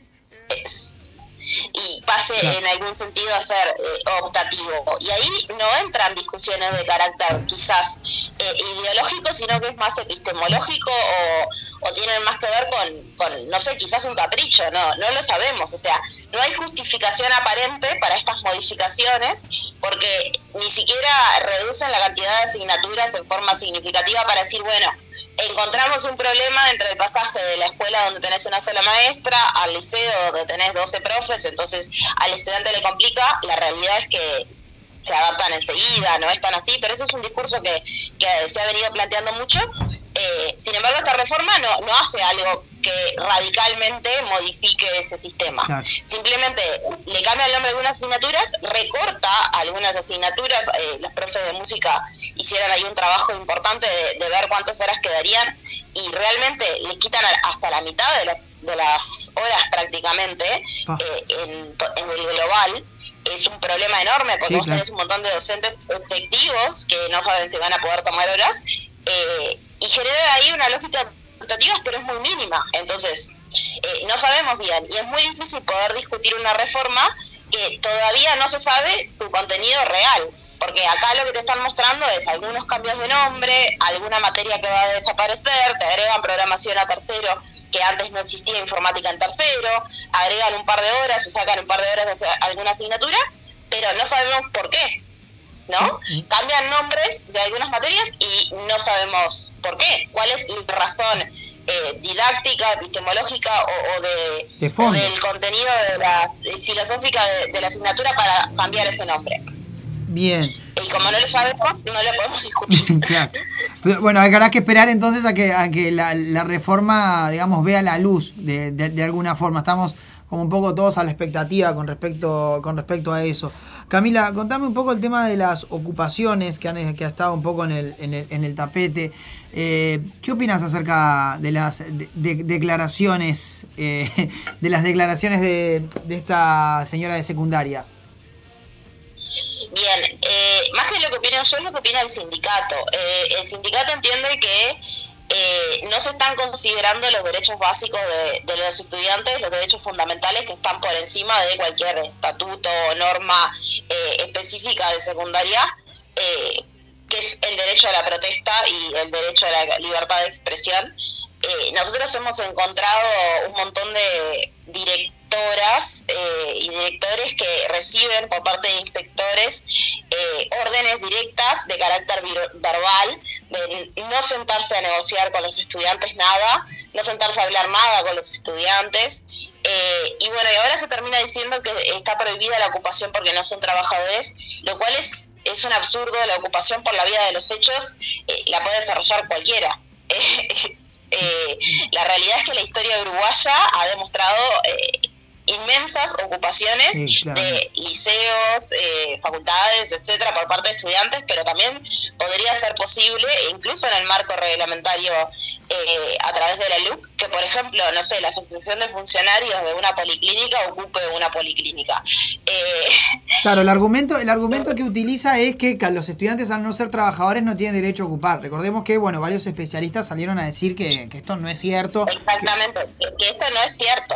To- todos los abogados laboralistas han planteado que esto no es cierto, pero además descentra de, de lo trascendente. Lo trascendente es, los y las estudiantes de secundaria están preocupados por qué es lo que les va a pasar a ellos en su educación y, y si no a ellos, porque estaban a punto de egresar a, a quienes le siguen después. Hay, hay y un en tema. ningún momento Sí. Sí, perdona, seguí, en ningún momento nadie los invitó a, a sentarse, primero a explicarles qué era lo que lo que se quería hacer con secundaria y segundo escuchar su opinión, ¿no? Se elaboran diagnósticos de cuáles son los problemas de la educación. Se hacen encuestas absolutamente dirigidas que realmente uno, uno las veía y decía, pero es obvio lo que te va a dar de resultado la encuesta porque vos estás haciendo la pregunta para que la respuesta sea la que vos Inducida. querés que sea. Claro, está inducida. Y a partir de un diagnóstico, pero nunca les preguntaron a los gurises, che gurises, ¿qué es lo que piensan ustedes sobre la educación actual? ¿Cuáles son las cosas que deberían cambiar? Eh, ¿Cuáles son las materias que les parece que hay que cambiarle los planes? ¿Qué cosas les parece que tienen más o menos utilidad en su vida? Eso no lo hicieron nunca. Y cuando hay una reforma sobre la mesa, no solo no les preguntaron qué era lo que pensaban sobre la educación actual, sino que no les explican qué es lo que pretenden hacer con la educación, ni se sientan a escuchar los reclamos de, de los estudiantes, que eh, son muy legítimos. Eh, hay reclamos que tienen que ver con condiciones de estudio en concreto, que tienen que ver con lo presupuestal, pero hay reclamos que son un poco más genéricos, que tienen que ver justamente con, con las asignaturas, con la preocupación sobre un posible futuro sin bachillerato artístico, ¿no? porque el recorte en música y en, y en dibujo, en, en ciclo básico, eh, es como la antesala de decir elimino el bachillerato artístico, ¿no? Si, Es si- de- si ciclo básico desestimularlo. Exacto, estoy desestimulando determinadas cosas para que luego eh, se puedan generar otras. Entonces, eh, ese tipo de cosas que a los estudiantes les preocupa mucho, no han tenido ninguna instancia con las autoridades para poder discutirlas. O por lo menos para que puedan ser escuchados, que es parte de justamente la Convención Internacional de, de los Derechos de- del Niño, la Niña y del Adolescente y la, y la Convención Nacional, que es que eh, los niños, niñas y adolescentes tienen derecho a ser escuchados. Y la Ley de Educación dice que los adolescentes serán eh, consultados eh, cada vez más en función de su edad y a ellos no se les está consultando nada. Entonces se pone el centro en si se puede ocupar o no, si pueden hacer paro o no, cuando en realidad el centro debería ser cuando las autoridades se van a sentar a hablar con los estudiantes sobre qué piensan los estudiantes sobre la educación que tienen actualmente y qué mejoras eh, o qué transformaciones les gustaría hacer a ellos. Claro. Pareciera haber de- desde el gobierno una, una cuestión que, que remite solo al paro, ¿no? Hay como una cuestión de que el gobierno quiere poner en agenda, digamos, que el centro del conflicto no es la reforma en sí, sino que es el paro. De hecho, eh, pasó que, Javier, lo hablábamos en el bloque anterior, que bueno, Javier García hizo unas declaraciones un tanto desafortunadas con el tema de la educación, de la, lo que fue la alimentación en las, en las escuelas, ¿no? Donde le preguntan el, el- foco, la periodista le dice, el foco es eh, la alimentación de los chicos, y, y él le dice, no, no, el foco es el paro. Eh, creo que esto también se, se lee de esta misma forma, ¿no? Tratar de desvirtuar de alguna forma cuál es el reclamo, de qué se está hablando y tratar de generar que los que generan el conflicto son los estudiantes y no la reforma. Eh, ¿lo, ¿Lo podés ver así también? Sí, incluso hay una paradoja muy grande. A nosotros nos, eh, nos llaman los compañeros del Liceo Zorrilla, porque Sí. cuando los estudiantes de Zorrilla dicen que van a ocupar en la tarde y en la noche, la dirección les dice que no. Y la respuesta de las autoridades fue que para evitar que hubiera una ocupación, el liceo tenía que cerrar. Entonces, ni siquiera importa, parece, las horas de clase dictadas o no dictadas, porque el liceo cerró y no permitió a los docentes que no estaban de paro ese día eh, trabajar, aun cuando los estudiantes ya habían planteado que ellos no iban a ocupar el liceo si no se les permitía por parte de la dirección, por lo que genera el absurdo de que la propia administración hace que se pierdan clases eh, por un capricho, básicamente, porque los estudiantes ya habían dicho que ellos no iban a ocupar, los docentes no estaban de paro, no había ninguna razón para cerrar el liceo. Sin embargo, el liceo se cierra. Lo mismo sucedió un par de días después en el Amazon. Entonces, en realidad, eh, eh, pareciera que la, la preocupación de los de las autoridades es la cantidad de horas de clase dictadas o la cantidad de horas de clases no dictadas, cuando en realidad, si uno eh, mira con atención, eh, eso tampoco importa, porque a la hora de desmovilizar estudiantes no tienen ningún problema en cerrar un liceo Claro. eh, para, para evitar el, el- el desarrollo de conflicto. Un poco selectivo el asunto. Sí. un poco selectivo. Te, pregunto, y esto es- va, un poco, no va directamente vinculado a lo que es el liceo, pero me, interesa saber tu, tu opinión como, como di- dirigente del gremio de la educación. Eh, ¿Qué opinas con respecto a esto que pasó en las escuelas la semana pasada? Que bueno, al, al haber paro no se había previsto una guardia gremial, el gobierno tomó esto como, como un guante, digamos, para salir a fustigar a los gremios. Días después, ahora estamos viendo que en vacaciones de primavera el gobierno tampoco está otorgando la, alimentación, por lo que falló en su mismo discurso. Pero, ¿qué podría hacer el gremio para evitar este tipo de situaciones? ¿Qué, qué pensás al respecto? Sí, en realidad a mí no me corresponde opinar sobre, sobre lo que hace o no hace el gremio de, de profesores de, de- perdón, de maestras de primaria. Lo que sí encontramos nuevamente una enorme paradoja. Eh, preocupa la alimentación de los estudiantes los días de paro, sin embargo, cuando convocaron las ATD extraordinarias eh, en abril, todos los estudiantes del país se quedaron sin comer ese día, de primaria, en secundaria y en porque convocaron una ATD de un día para el otro y no previeron que el servicio de alimentación escolar eh, diera eh, comida para ese día. Pasa ahora Sin embargo, se preocupan, claro, se preocupan de, de la alimentación escolar solamente los días donde hay paro. Cuando no hay paro, no hay ningún tipo de, preocupación al respecto de la alimentación eh, de los y las eh, estudiantes, pero también hay que profundizar un poco con esto, porque nosotros observamos diariamente cómo hay un empobrecimiento general de la población y cómo cada vez tenemos más estudiantes en situación de vulnerabilidad alimentaria muy grande. Y el Estado está absolutamente ausente en esas situaciones.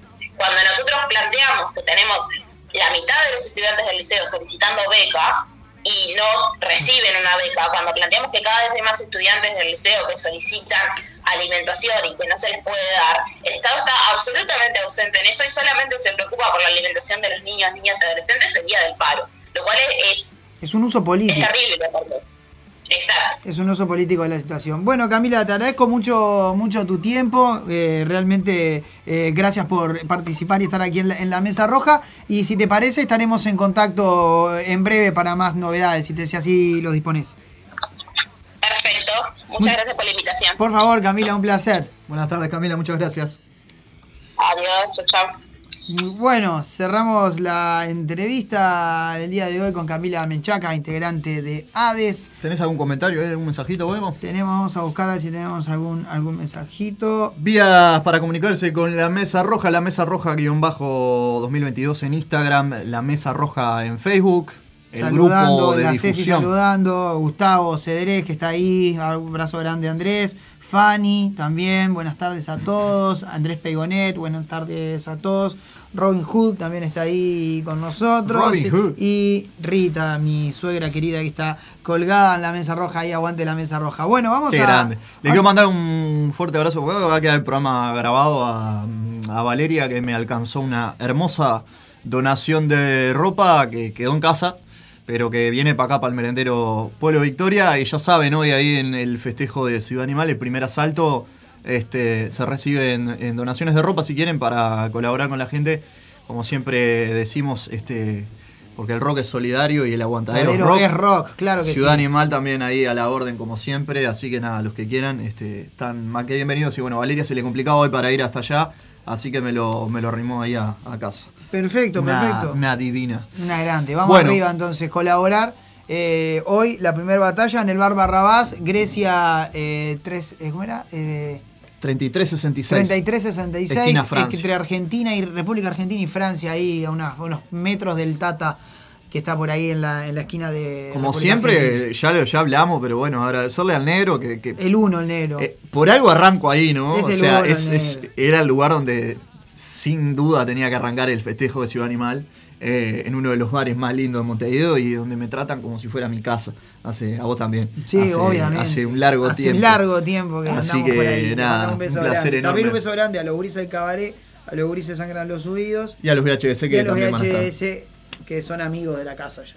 Divino. Nos vamos a la tanda, en este caso por un por dos. Primero, la Trotsky haciendo La Patria Me Llama. Una de las mejores canciones. Una de las mejores canciones del repertorio punk de nuestro país. Debo destacar la presencia del señor Darwin Desbocati en este tema. Y pegadito, Dios salve a la reina por los Sex Pistol, que lo encargaba mi querido. Martín. Aplica, aplica en el contexto histórico. Pero que Pausa, sí. ya, Ya seguimos con más. Que sea pan ro.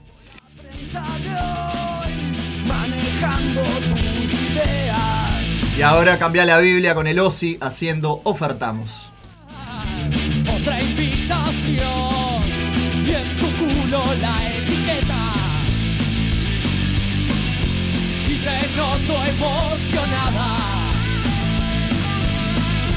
Tanto oferta y tanto fino. Gozarás de tan ansiado bienestar.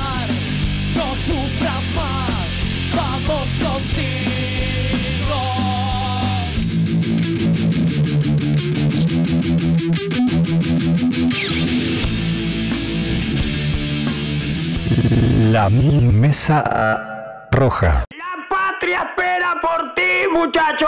No lo pienses más. La patria no precisa que piense. Esto es nuestro Vietnam. Por Artigas, que por culpa de los porteños terminó en Paraguay desguazando caballo con el China. Por Varela, quien jamás habló de guardapolvos y siempre fue miliquero. Por los campeones del 30, al mando del mariscal. Por Alzamendi, otro milico que venció a los porteños de su Copa América. Por el dulce de leche, el mate, los bizcochos, el fútbol de botones, el bypass y los celulares Nokia con pantalla de plama y el rintón de la comparsita. Por Cacho, que de ellos y nunca se hicieron cargo. Por el golero de Cacho. Por los perros y marrones que defendieron la patria. Especialmente el de China Zorrilla, que no era cimarrón, pero murió en la fauce de un dogo argentino, todo masticado como si fuera un can de pobre. Por Che Granger, que eligió ser uruguayo hace 20 años y ya casi sabe hablar español. Por la garra charrúa, por el candombe.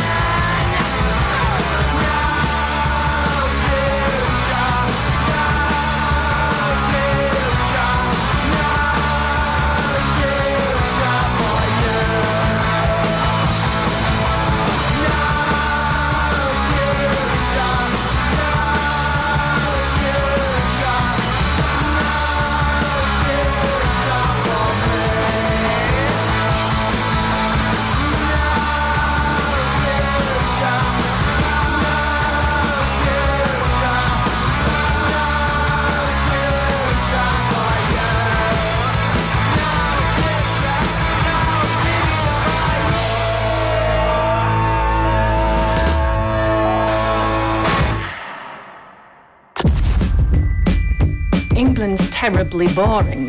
Nothing ever changes. Kisses for me, save all your kisses for me. We're invisible. We're pissed off. We're bored. So maybe that should be our image. With the right guidance, you could change the world. Ladies and gentlemen, Sex Pistols. Punk has taken London's youth by storm. People's minds are too imprisoned. We want to destroy that so the future can emerge. We're gonna kick this country awake if it kills us. My vision for the Sex Pistols is one of dirt, danger, and desire. Whether you can play is not the criteria. It's whether you've got something to say. Come see us play. We're awful.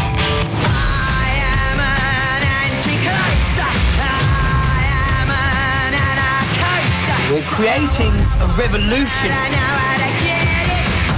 I don't want musicians, I want saboteurs, assassins. What do you want to say with your music? Actually, we're not into music. We're into chaos.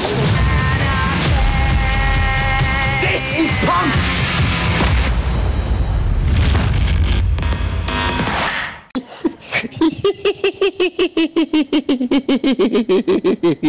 Las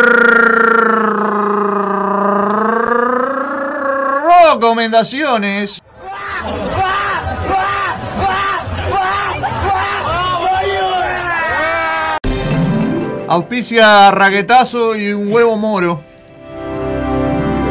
Acaba de llegar eh, un nuevo oficiante para usted. ¿Le acerco el producto? ¿Le parece? Ah, bien? y uno, eh, Para bien. usted. Este, este es suyo, ¿eh? Te- Lo felicito, ¿eh? Vamos. Estás agotado todo el día, te baja la presión y estás más cerca del corchazo que de sumarte al trencito de un carnaval carioca. A la mañana, raquetazo. El primer polvo que diluido en agua se convierte en un potente complemento vitamínico. Bien temprano, raquetazo. Y durante el día sos Terminator y Rocky juntos. La cosa está muy clara. Los mejores huevos son de Granja Moro. Un huevo moro. Un bizcochuelo. Un huevo moro. Un canapé. Un huevo moro. Una tortilla. Un huevo moro. Una verde. Yeah.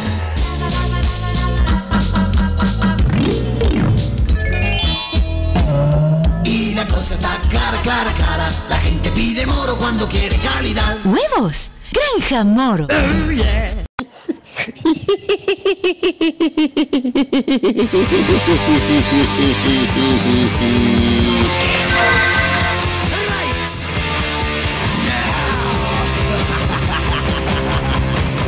Ya que nos pusimos punk y que el Tincho quería escuchar los Pistols, vamos a hablar de los Pistols porque nunca hablé de los Pistols en las recomendaciones. hablemos de los La reseña eh, necesaria de las recomendaciones en este caso para arrancar es sobre la serie Pistol, eh, dirigida por un gran director, mi amigo, el señor Danny Boyle, director de grandes películas como En Trance o Trainspotting.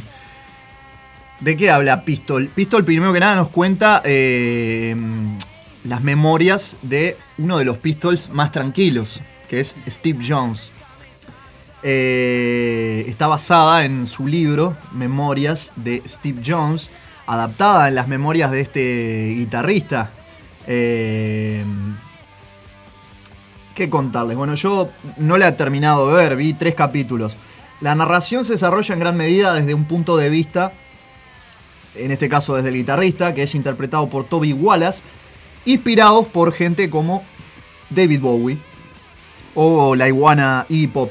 Los Pistols, originalmente llamándose a sí mismos Swankers, canalizaron su energía de ira en la música, encarnando sus raíces y desarraigo de la clase trabajadora británica, así como su hostilidad hacia la autoridad, en todas sus innumerables formas.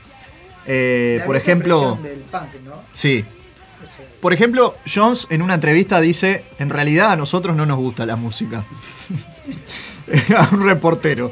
Una vez que la banda, una vez que la banda comienza a despegar, eh, se miran él y, el señor eh, Juanito el Podrido y dicen, "Es- vos querías caos, esto es el caos, Gran Bretaña es el caos. Eh, poco a poco el grupo va encontrando a su cantante principal tan carismático, el señor John Lydon, Johnny Rotten, o Juanito el Podrido en español. Mientras que Jones mantiene una relación secreta con Chrissy Hynde, la vocalista de los Pretenders, protagonizada por Sidney Chandler. Destinada a la fama como cantante principal, ya saben, ya les dije, de los Pretenders. Como nota al pie, Lydon demandó sin éxito para evitar que se usara la música del grupo en la serie, agregando un poco de sabor fuera de la pantalla al guiso. Eh, otros en el elenco incluyen a Louis Partridge y Emma Appleton, respectivamente como Sid Vicious y su novia Nancy, no podían faltar, cuya trágica historia se documentó previamente en aquella película de 1986. También tenemos a la alumna de Game of Thrones, Macy Williams, que es el icono punk Jordan, aunque dado el tamaño modesto del papel, su contribución proviene más de su valor promocional que de la historia real. En cuanto a esa historia, Boyle, cuyos créditos más relevantes, como ya les dije, incluyen la película Trainspotting, eh, y al escritor y productor Greg Pierce, de, por ejemplo, una gran película como es Moulin Rouge, se precipitan a través de una versión semi-psicodélica de las representaciones más violentas, gritonas y salvajes, como la iteración del punk rock de Londres y la rebelión juvenil perturbó toda clase de orden social en ese momento. En pocas palabras, está muy presente el nihilismo, eh, pero también puede ser un poco aburrida, no les voy a mentir. Los fundamentos de la... Hoy en día no es, no es redituable ser nihilista. Te lo digo yo que de algo sé.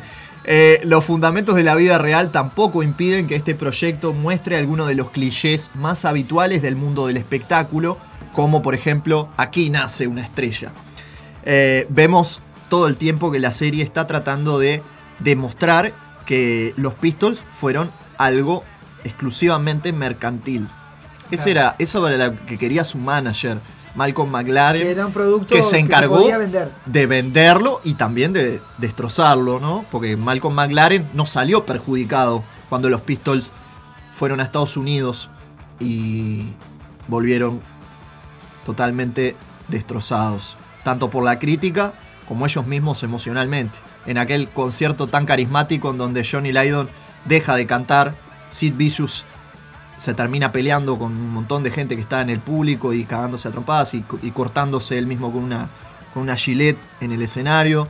Y en un momento John Lydon se sienta, deja de cantar, termina de, no termina de cantar la canción No Fun, que ellos hacían un cover de, del señor Iggy Pop. El tipo se sienta, tira el micrófono y se queda mirando al público. Esa es la noche donde realmente termina todo lo que se había dado a conocer al De mundo de los de los Pistols. Sex Pistols.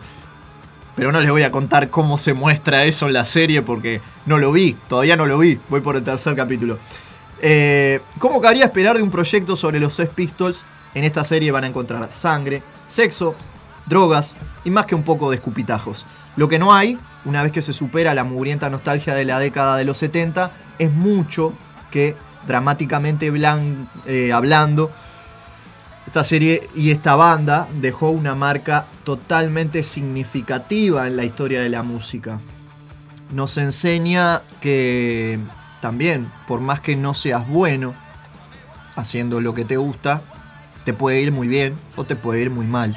Eso depende de vos y de cómo te manejes. En en cualquier proyecto de vida, ¿no? No estamos hablando solamente de pan rock. Pero eh, hay, que, hay que también acordarse que eh, el, el mensaje aquel que querían dar los Pistols, el, el mensaje más destacable de los Pistols y el punk en general es como yo digo, eh, y como también lo dijo la sangre de Verónica en una canción, hacelo vos mismo. No esperes que venga alguien a hacer por vos. Hacelo vos mismo. Hacelo vos, claro. Pero ta, también está ese mensaje. Jugátela, ¿no? Es como. Jugátela. Pero también está ese mensaje que hay que recordarle más que nada a los adolescentes eh, de que no está bueno la autodestrucción. Eso de que nací para morir, y el, el- el mensaje ese de, Born to Lose, que, Es peligroso, ¿no? que lo dijo, siempre, ¿no? Lo dijo Johnny Thunders, lo dijo Bukowski, lo han dicho muchos. eh, te puedes jugar una muy mala pasada. El exceso de nihilismo. Está bien el nihilismo, pero. Pero está. Déjelo un poco, un poco ahí. Pero déjelo ahí. Como capaz que está bueno para una etapa de la vida. Ya después llega un momento que no. No, no funciona. No funciona. Te pasa factura. Va derecho. A la prueba está, ¿no? Eh, este, esta serie demoró mucho en salir, pero bueno, salió de la mano de la cadena Hulu. Otro de los proyectos que está eh, dirigido por Danny Boyle, creo que fue el, el mejor de- eh, director que, que- que se pudo animar a hacer una representación de los Pistols. Gran película, la que nombraba recién, ¿no? De Sid y Nancy, del año 86, protagonizada por Gary Oldman. Si no la vieron, también la recomiendo. Y este y aquel episodio de Los Simpsons, en donde Sí. Nelson hace de Sid y Lisa bueno. de Nancy. Muy bueno. Adictos al chocolate y a los dulces. Pero bueno, en fin. Eh, si quieren verla, está disponible en muchas Hacemos plataformas. Los Simpsons son más grande que hay en el mundo. Ya lo sabemos. Está, eh, Nada más. Nada más que agregar. Eh, mm, ¿Qué les iba a comentar? Ah, está disponible en varias plataformas, pero principalmente lo que tiene que ver con Hulu lo pueden encontrar en hulu.com y también en Amazon Prime. Cualquiera de las dos son con suscripción, pero si no la pueden encontrar en cualquier plataforma. No voy a hablar mucho de las plataformas porque hoy dio un palo medio importante ahí el, el que está a cargo este de la, la ley de medio que estuvo hablando ahí dijo no que los, los- los- las, las páginas las páginas piratas existen hace más de 20 años pero ellos creen que ahora con la ley de medio y todo esto van a lograr que las páginas estas que venden este plataformas de TV Sí, piratas Sí, sí, hay, sí, hay muchas. eh, se van a se van a desmantelar yo no les creo pero ellos dicen que Están luchando contra piratas informáticos. Suerte en pila. te, va, a agarrar, que puedo te va a decir. agarrar Anonymous ¿sabes te todo lo que puedo decir. Eh, Suerte con- en pila contra, contra los piratas informáticos. Eh, nada, eh, Pistol entonces, disponible en varias plataformas digitales si la quieren ver. Eh, se estrenó en fines de mayo y todavía sigue estrenando capítulos. Yo voy por el tercero, Yo Más o menos Si puedo arrancar verla hoy. ¿sí? Te la recomiendo, te la recomiendo. Muy bien. Y ahora vamos a hablar de una de las series del momento. Hablando de. Estamos. Nos quedamos en Gran Bretaña, pero nos vamos como unos cuantos siglos atrás a hablar de una obra que tiene muchos adeptos, muchos fanáticos, incluido el Zapa Martín Rivero. ¿Yo? ¿Vos también la estás mirando? Claro. Me voy dos capítulos atrás, lo que pasa. Rings. No, vos estabas hablando de la casa. Ah, no, no, me estabas hablando de. no. Ah, yo- no, todavía. A ver, eh, me encanta la historia del Señor de los Anillos, he visto todo, pero no he visto esto. Bueno, vamos a hablar de esto. Después, si querés, yo pasa que no. Si me tengo que poner a recomendar algo de Game of Thrones, estoy fallando a mí, porque no vi, no me gusta Game of Thrones. Estoy, estoy fallando con mi. Eh, no, Vamos a una pausa, si no podés vamos a pelear. eso, No podés decir eso. Con Ticho nos vamos a pelear en este momento. sí, después, ah, Después de ah, tantos años. Este bloque, esta pausa va a estar discutida. No, no, no, no. Pero yo no le voy a dar palo al señor Martin. Le voy a, voy a recomendar eh, no el Señor de los Anillos, sino el comienzo. Más para atrás, más para atrás. El inicio, antes de Bimbo, antes de Frodo Bolsón y el Tuk. Vamos a hablar de Ring of Power, los anillos de poder.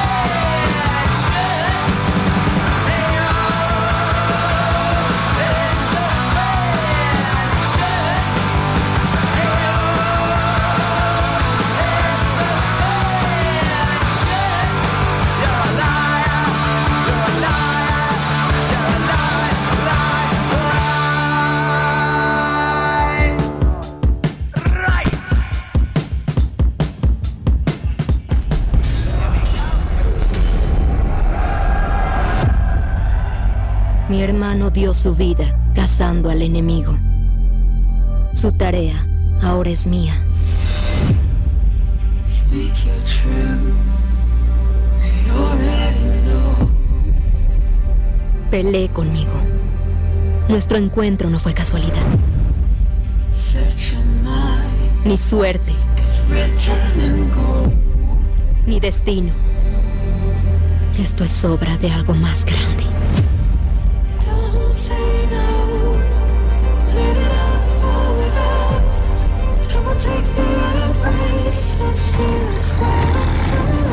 Cada uno.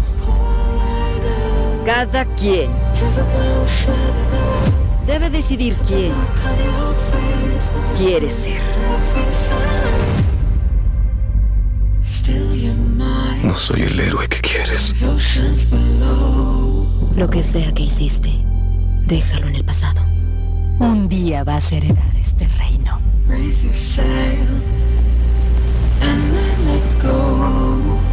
No elige el camino del temor, sino el de la fe.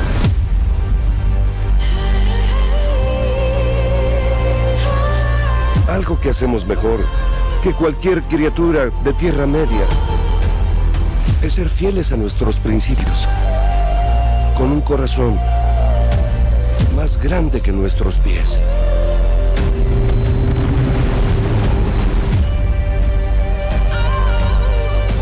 Podemos sobrevivir. Tú y yo.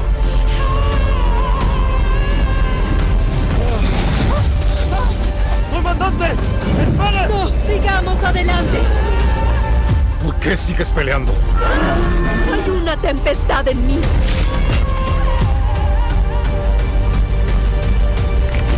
Ya peleaste suficiente, Galadriel. Baja tu espada.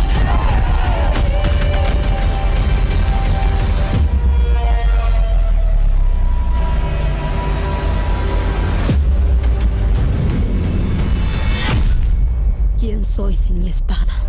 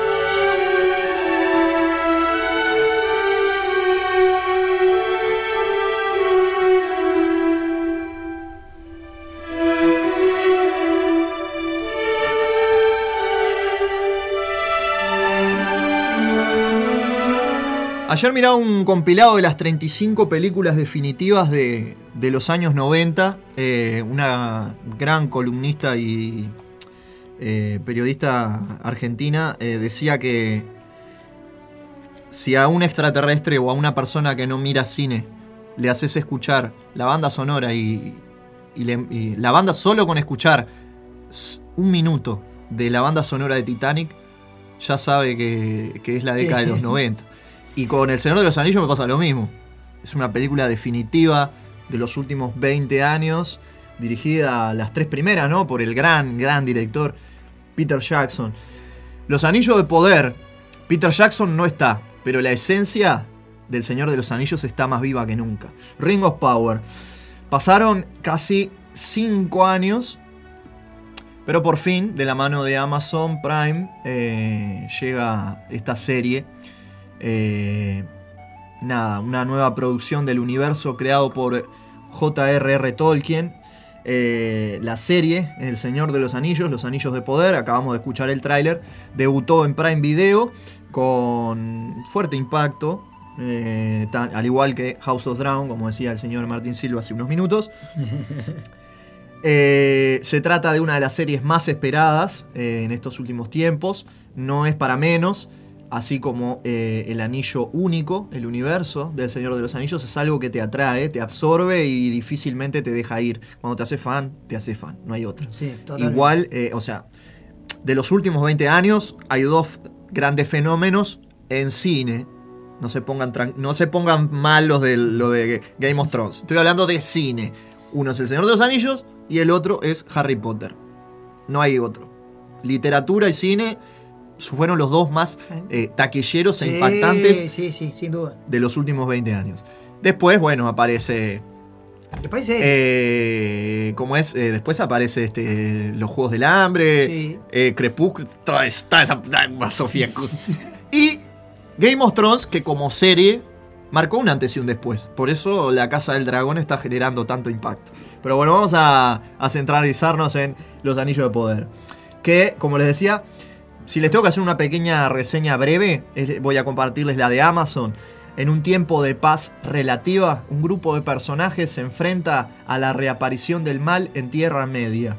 Desde las más profundas oscuridades de las montañas nubladas y los majestuosos bosques de Lindon hasta el impresionante reino insular de Númenor, estos reinos y personajes forjarán un legado que vivirá hasta mucho después de su desaparición. Todos los viernes se está estrenando un nuevo episodio en Amazon eh, Prime de eh, Anillos de los Anillos del Poder. Eh, la música. La música de los Anillos de Poder sigue a cargo del señor Howard Shore, quien ganó dos Oscars por la música original de la comunidad, Or- eh, la comunidad del Anillo que estamos escuchando y por también El Retorno del Rey, la tercera entrega. Desde que comienza el episodio 1 con la frase Nothing is evil in the beginning, nada es malo al principio, las notas de Shore hacen de las suyas para transportarte de lleno al Señor de los Anillos. Howard Shore es familiar de Martin Shore, eh, uno de los miembros fundadores de Depeche Mode. Eh, el señor Howard Shore ha hecho divinas obras maestras en, en materia de música de películas. Pero bueno, si tenemos que hablar de una, es como eh, cuando te, te, te- te acordás de Steven Spielberg y te acordás de, de la banda de Jurassic Park o de, Sí, claro. o de ET. Son, son clásicos. Los paisajes, bueno, otra de las cosas que tiene El Señor de los Anillos, ni hablar, los paisajes. Los escenarios que podemos ver en estos dos primeros capítulos de la serie son igual de imponentes que los de la trilogía original. Esto tiene mucho sentido, pues en la temporada 1, que tiene 8 episodios, se grabó enteramente en Nueva Zelanda, donde se grabaron las películas del Señor de los Anillos, y que es además el país de origen del señor Peter Jackson. Prepárate para ver, por ejemplo, el viaje por mar de los elfos a las tierras imperecederas o las impresionantes minas de Khazad Dum de los enanos, todavía con vida, ¿no? Eh, quizá los fanáticos están más nerviosos por los escenarios que verán en la segunda, pues Amazon ha cambiado su filmación y se mudó de Nueva Zelanda al Reino Unido. Ya veremos, todavía falta. Bueno. 3. Lo clásico y lo nuevo. Podremos ver a personajes ya conocidos del universo del Señor de los Anillos, como Galadriel, Elrond, Isildur o Sauron, y nuevas adiciones creadas específicamente para esta serie. De hecho, tienen gran peso en la serie los hombros de la heroína Galadriel, quien es interpretada por la actriz Morphy Clark en la trilogía original. El papel en este. El papel fue para. En la trilogía original lo hizo la señorita Kate Blanchett. Los nuevos personajes también tendrán un papel muy relevante en la historia. Solo basta que en los dos primeros episodios pongas atención a nombres como Bronwyn, Arondir, el rey Durin III, el príncipe Durin, creo que es. No sé si es 4, no, no me dice acá. Y eh, Nori, esta última, es una hobbit. Acá verás muchos hobbits, muchos más que en El Señor de los Anillos. Bien. Van a aparecer muchos hobbits. Mucha gente en pata. Mucha- Eh, Pues están de eh, mal los hobbits. Los hobbits están de mal. Yo de verdad creo que, que si tuviera que. Qué más lindo que andar en pata que todo el día. qué- Eh, una cosa Yo sería un hobbit. Yo, hermoso. Yo sería un hobbit. Historia que merecía contarse para resumir. Los Anillos de Poder se ubica miles de años antes de los eventos acontecidos en las trilogías de El Hobbit y El Señor de los Anillos, las cuales tuvieron lugar en la tercera edad de Arda. Este último es el nombre del mundo donde se sitúa el universo creado por Tolkien. Específicamente, Los sucesos de la nueva serie ocurren en la segunda edad de Arda y mostrarán cómo fueron forjados los anillos de poder en una época de aparente paz en la que resurge el mal. Además, presentará cómo se formó la última alianza entre elfos y hombres que termina venciendo a Sauron, como podemos ver al inicio de la comunidad del anillo. La segunda edad es la gran historia no filmada de todo el legendario mundo de Tolkien, con la forja de los anillos y la última alianza. Sentimos que esa era la historia que merecía contarse, comentó Patrick McKay, uno de los creadores de esta serie. Si esa historia realmente merecía contarse o no, únicamente el tiempo y los fanáticos lo dirán, pero de lo que no hay duda es de que esa esencia que llevó al Señor de los Anillos a convertirse en una de las películas más icónicas de los, de los últimos 20 años, a todo lo alto, no se desvaneció. Ni siquiera porque ya pasaron más de 20 de aquella primer película y siempre que tenemos chance de encontrarla en algún canal de, de cable o en la tele abierta, nos mandamos de cabeza para mirarla. Y si podemos, vemos las tres de corrido. Obviamente, manija. Hasta acá las recomendaciones, no sin antes comentarles que eh, se va a estrenar una serie que a mí me, me llama mucho la atención porque está basada, como les comentaba hoy más temprano, en un cómic argentino que marcó un antes y un después, no solo en la historia de la literatura y de los cómics eh, argentinos, sino también latinoamericanos y, y yo te diría que hasta mundiales, porque es una gran historia y casualmente Osterschild la hizo en una época en la que Argentina estaba muy mal. Estamos hablando de que se hizo en plena dictadura y el Eternauta sirvió para que muchos jóvenes tuvieran esperanzas en una época que estaba bastante, como ya sabemos, bastante fea, bastante complicada. Se va a hacer una serie creada por Netflix con estreno aparentemente a fin de año. Y si no sale este año, saldrá en 2023.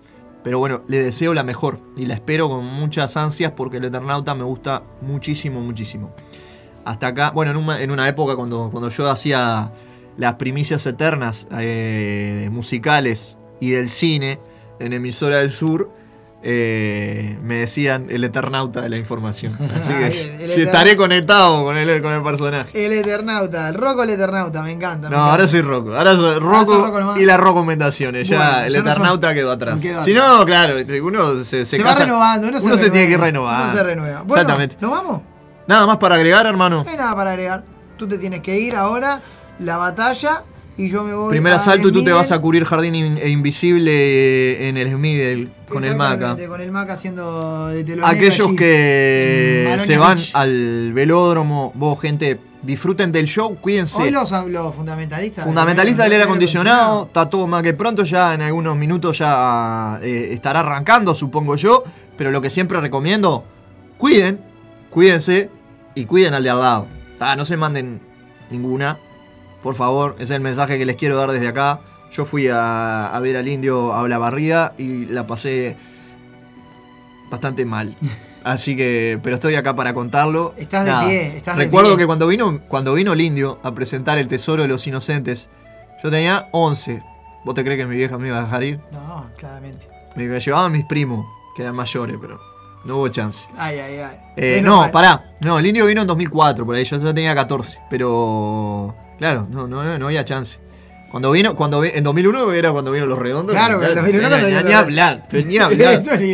Ni hablar, ni hablar. Bueno, gente, hasta acá llegó. Igual me voy para el Barrabás, como ya le dije, primer asalto Ciudad Animal y mañana Ciudad Animal al aire, como siempre, todos los domingos. Perfecto. Yo me voy a ver a la gente de Jardín y Almaca y volvemos el sábado que viene con más La Mesa Roja, ya ¿Por qué? en formato eh, en formato normal. 57, Hace- hace- Tincho, hace- 57. 57 el de hoy.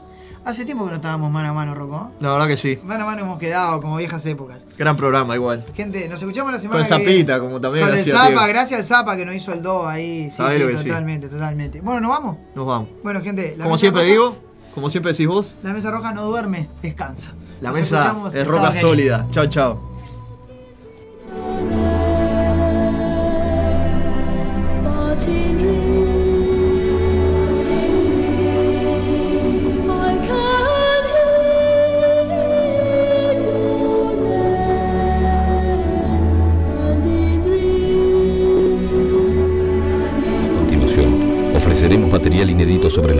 Nelson Marote, cantante conocido artísticamente como Tentáculos. En este caso, un video que grabó 2022. dirigido a sus hijos en el cual explica los motivos por los cuales abandonó su carrera después de llegar a la fama. Queridos hijos, cuando sean grandes quiero que vean esto. Este es un mensaje de su padre que quiere transmitirles a ustedes la poca sabiduría adquirida a lo largo de tantos años. Papá siempre quiso ser punk, por una actitud, por una rebeldía, por una disconformidad ante el mundo opresor y antilibertario. Entre tantos ritos y costumbres punk, aparte de los peinados, la ropa y los alfileres de gancho, estaba la costumbre de los escupitajos. Esa era la máxima mancomunación entre la banda punk y el público. Los escupitajos eran la más sonoridad aspiración en mi carrera. Bueno, Papito tuvo muchos grupos punk. Toqué en Riñón Fijo, en Los Ojetes, grandes bandas realmente, pero sobre todo lo- los dos ojetes fue mi, máxima, así, mi punto máximo, por todo lo que lograba, lo que pasaba con la gente, la cantidad de escupitajos, sobre todo cuando cantaba supositorios para Chihuahua. Ahí fue tremendo. Tu hermana tiene toxoplasmosis. Quiere un terremoto en Nochebuena, nena. Quiere un terremoto en Nochebuena. Tu hermana tiene toxoplasmosis y a mí no me importa. Mi hermana tiene toxoplasmosis y a vos no te importa. Quiero un terremoto en Villa del Parque. Quiero un terremoto y que te mate a vos. Quiero un terremoto. Ahí era todo, chicos, la fama, el éxito, los aplausos, los mimos de la gente. Inclusive esto excedió a lo que fue el movimiento punk, inclusive hasta me saludaban cuando los llevaba a ustedes al colegio. Hola, amiguito, ¿este es tu amigo? ¿Van a venir a jugar? Este amiguito me escupió.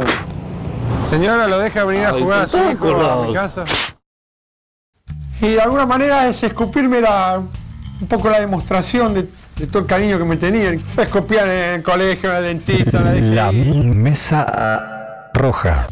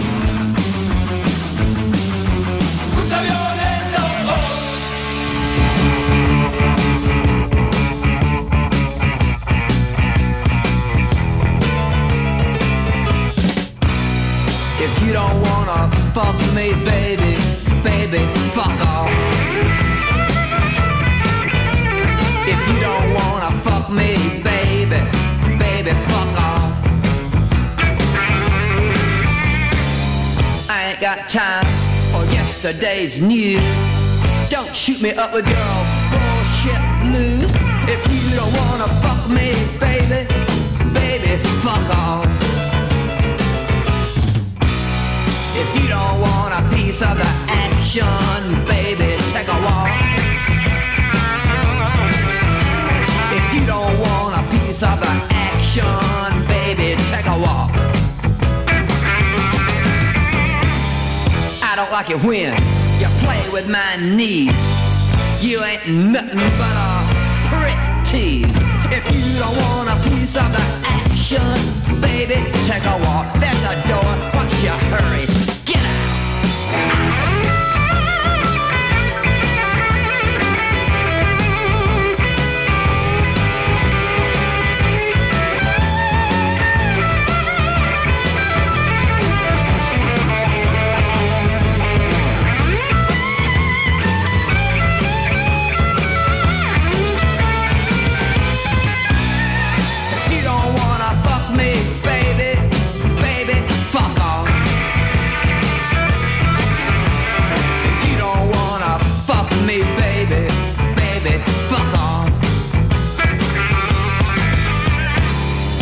Think that you're hot shit, I heard. You ain't nothing but a cold turd. If you don't wanna fuck me, baby, baby, fuck off.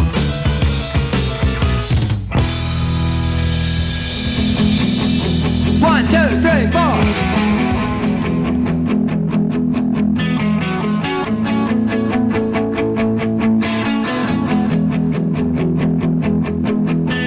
Para vos, Andrés, si estás escuchando.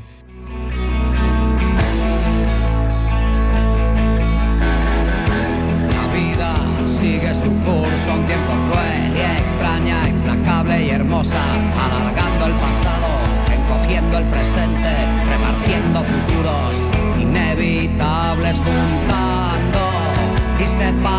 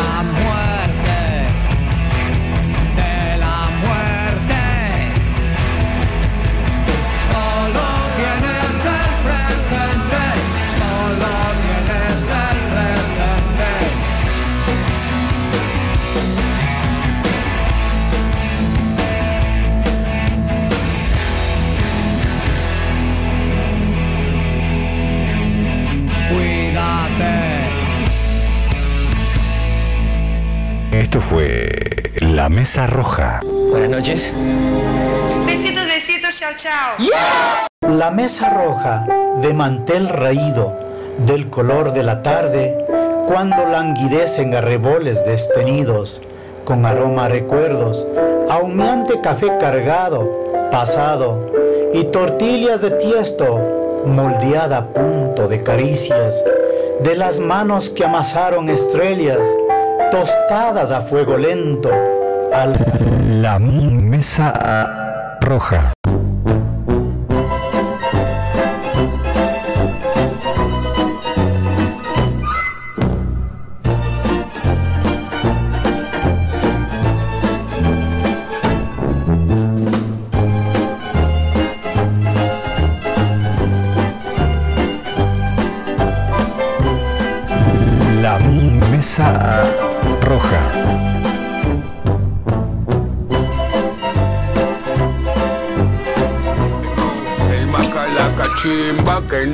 Que sí, el chapirete, uh, el Un chapirete. señor cambia inconscientemente el aceite cuando un auto de dos toneladas le cae encima. ¡Le cae encima! ¡Ah! ¡Changos! ¿Cómo puedes detener un auto con un cesto de... Que no, el macalaca chimba que no, que sí,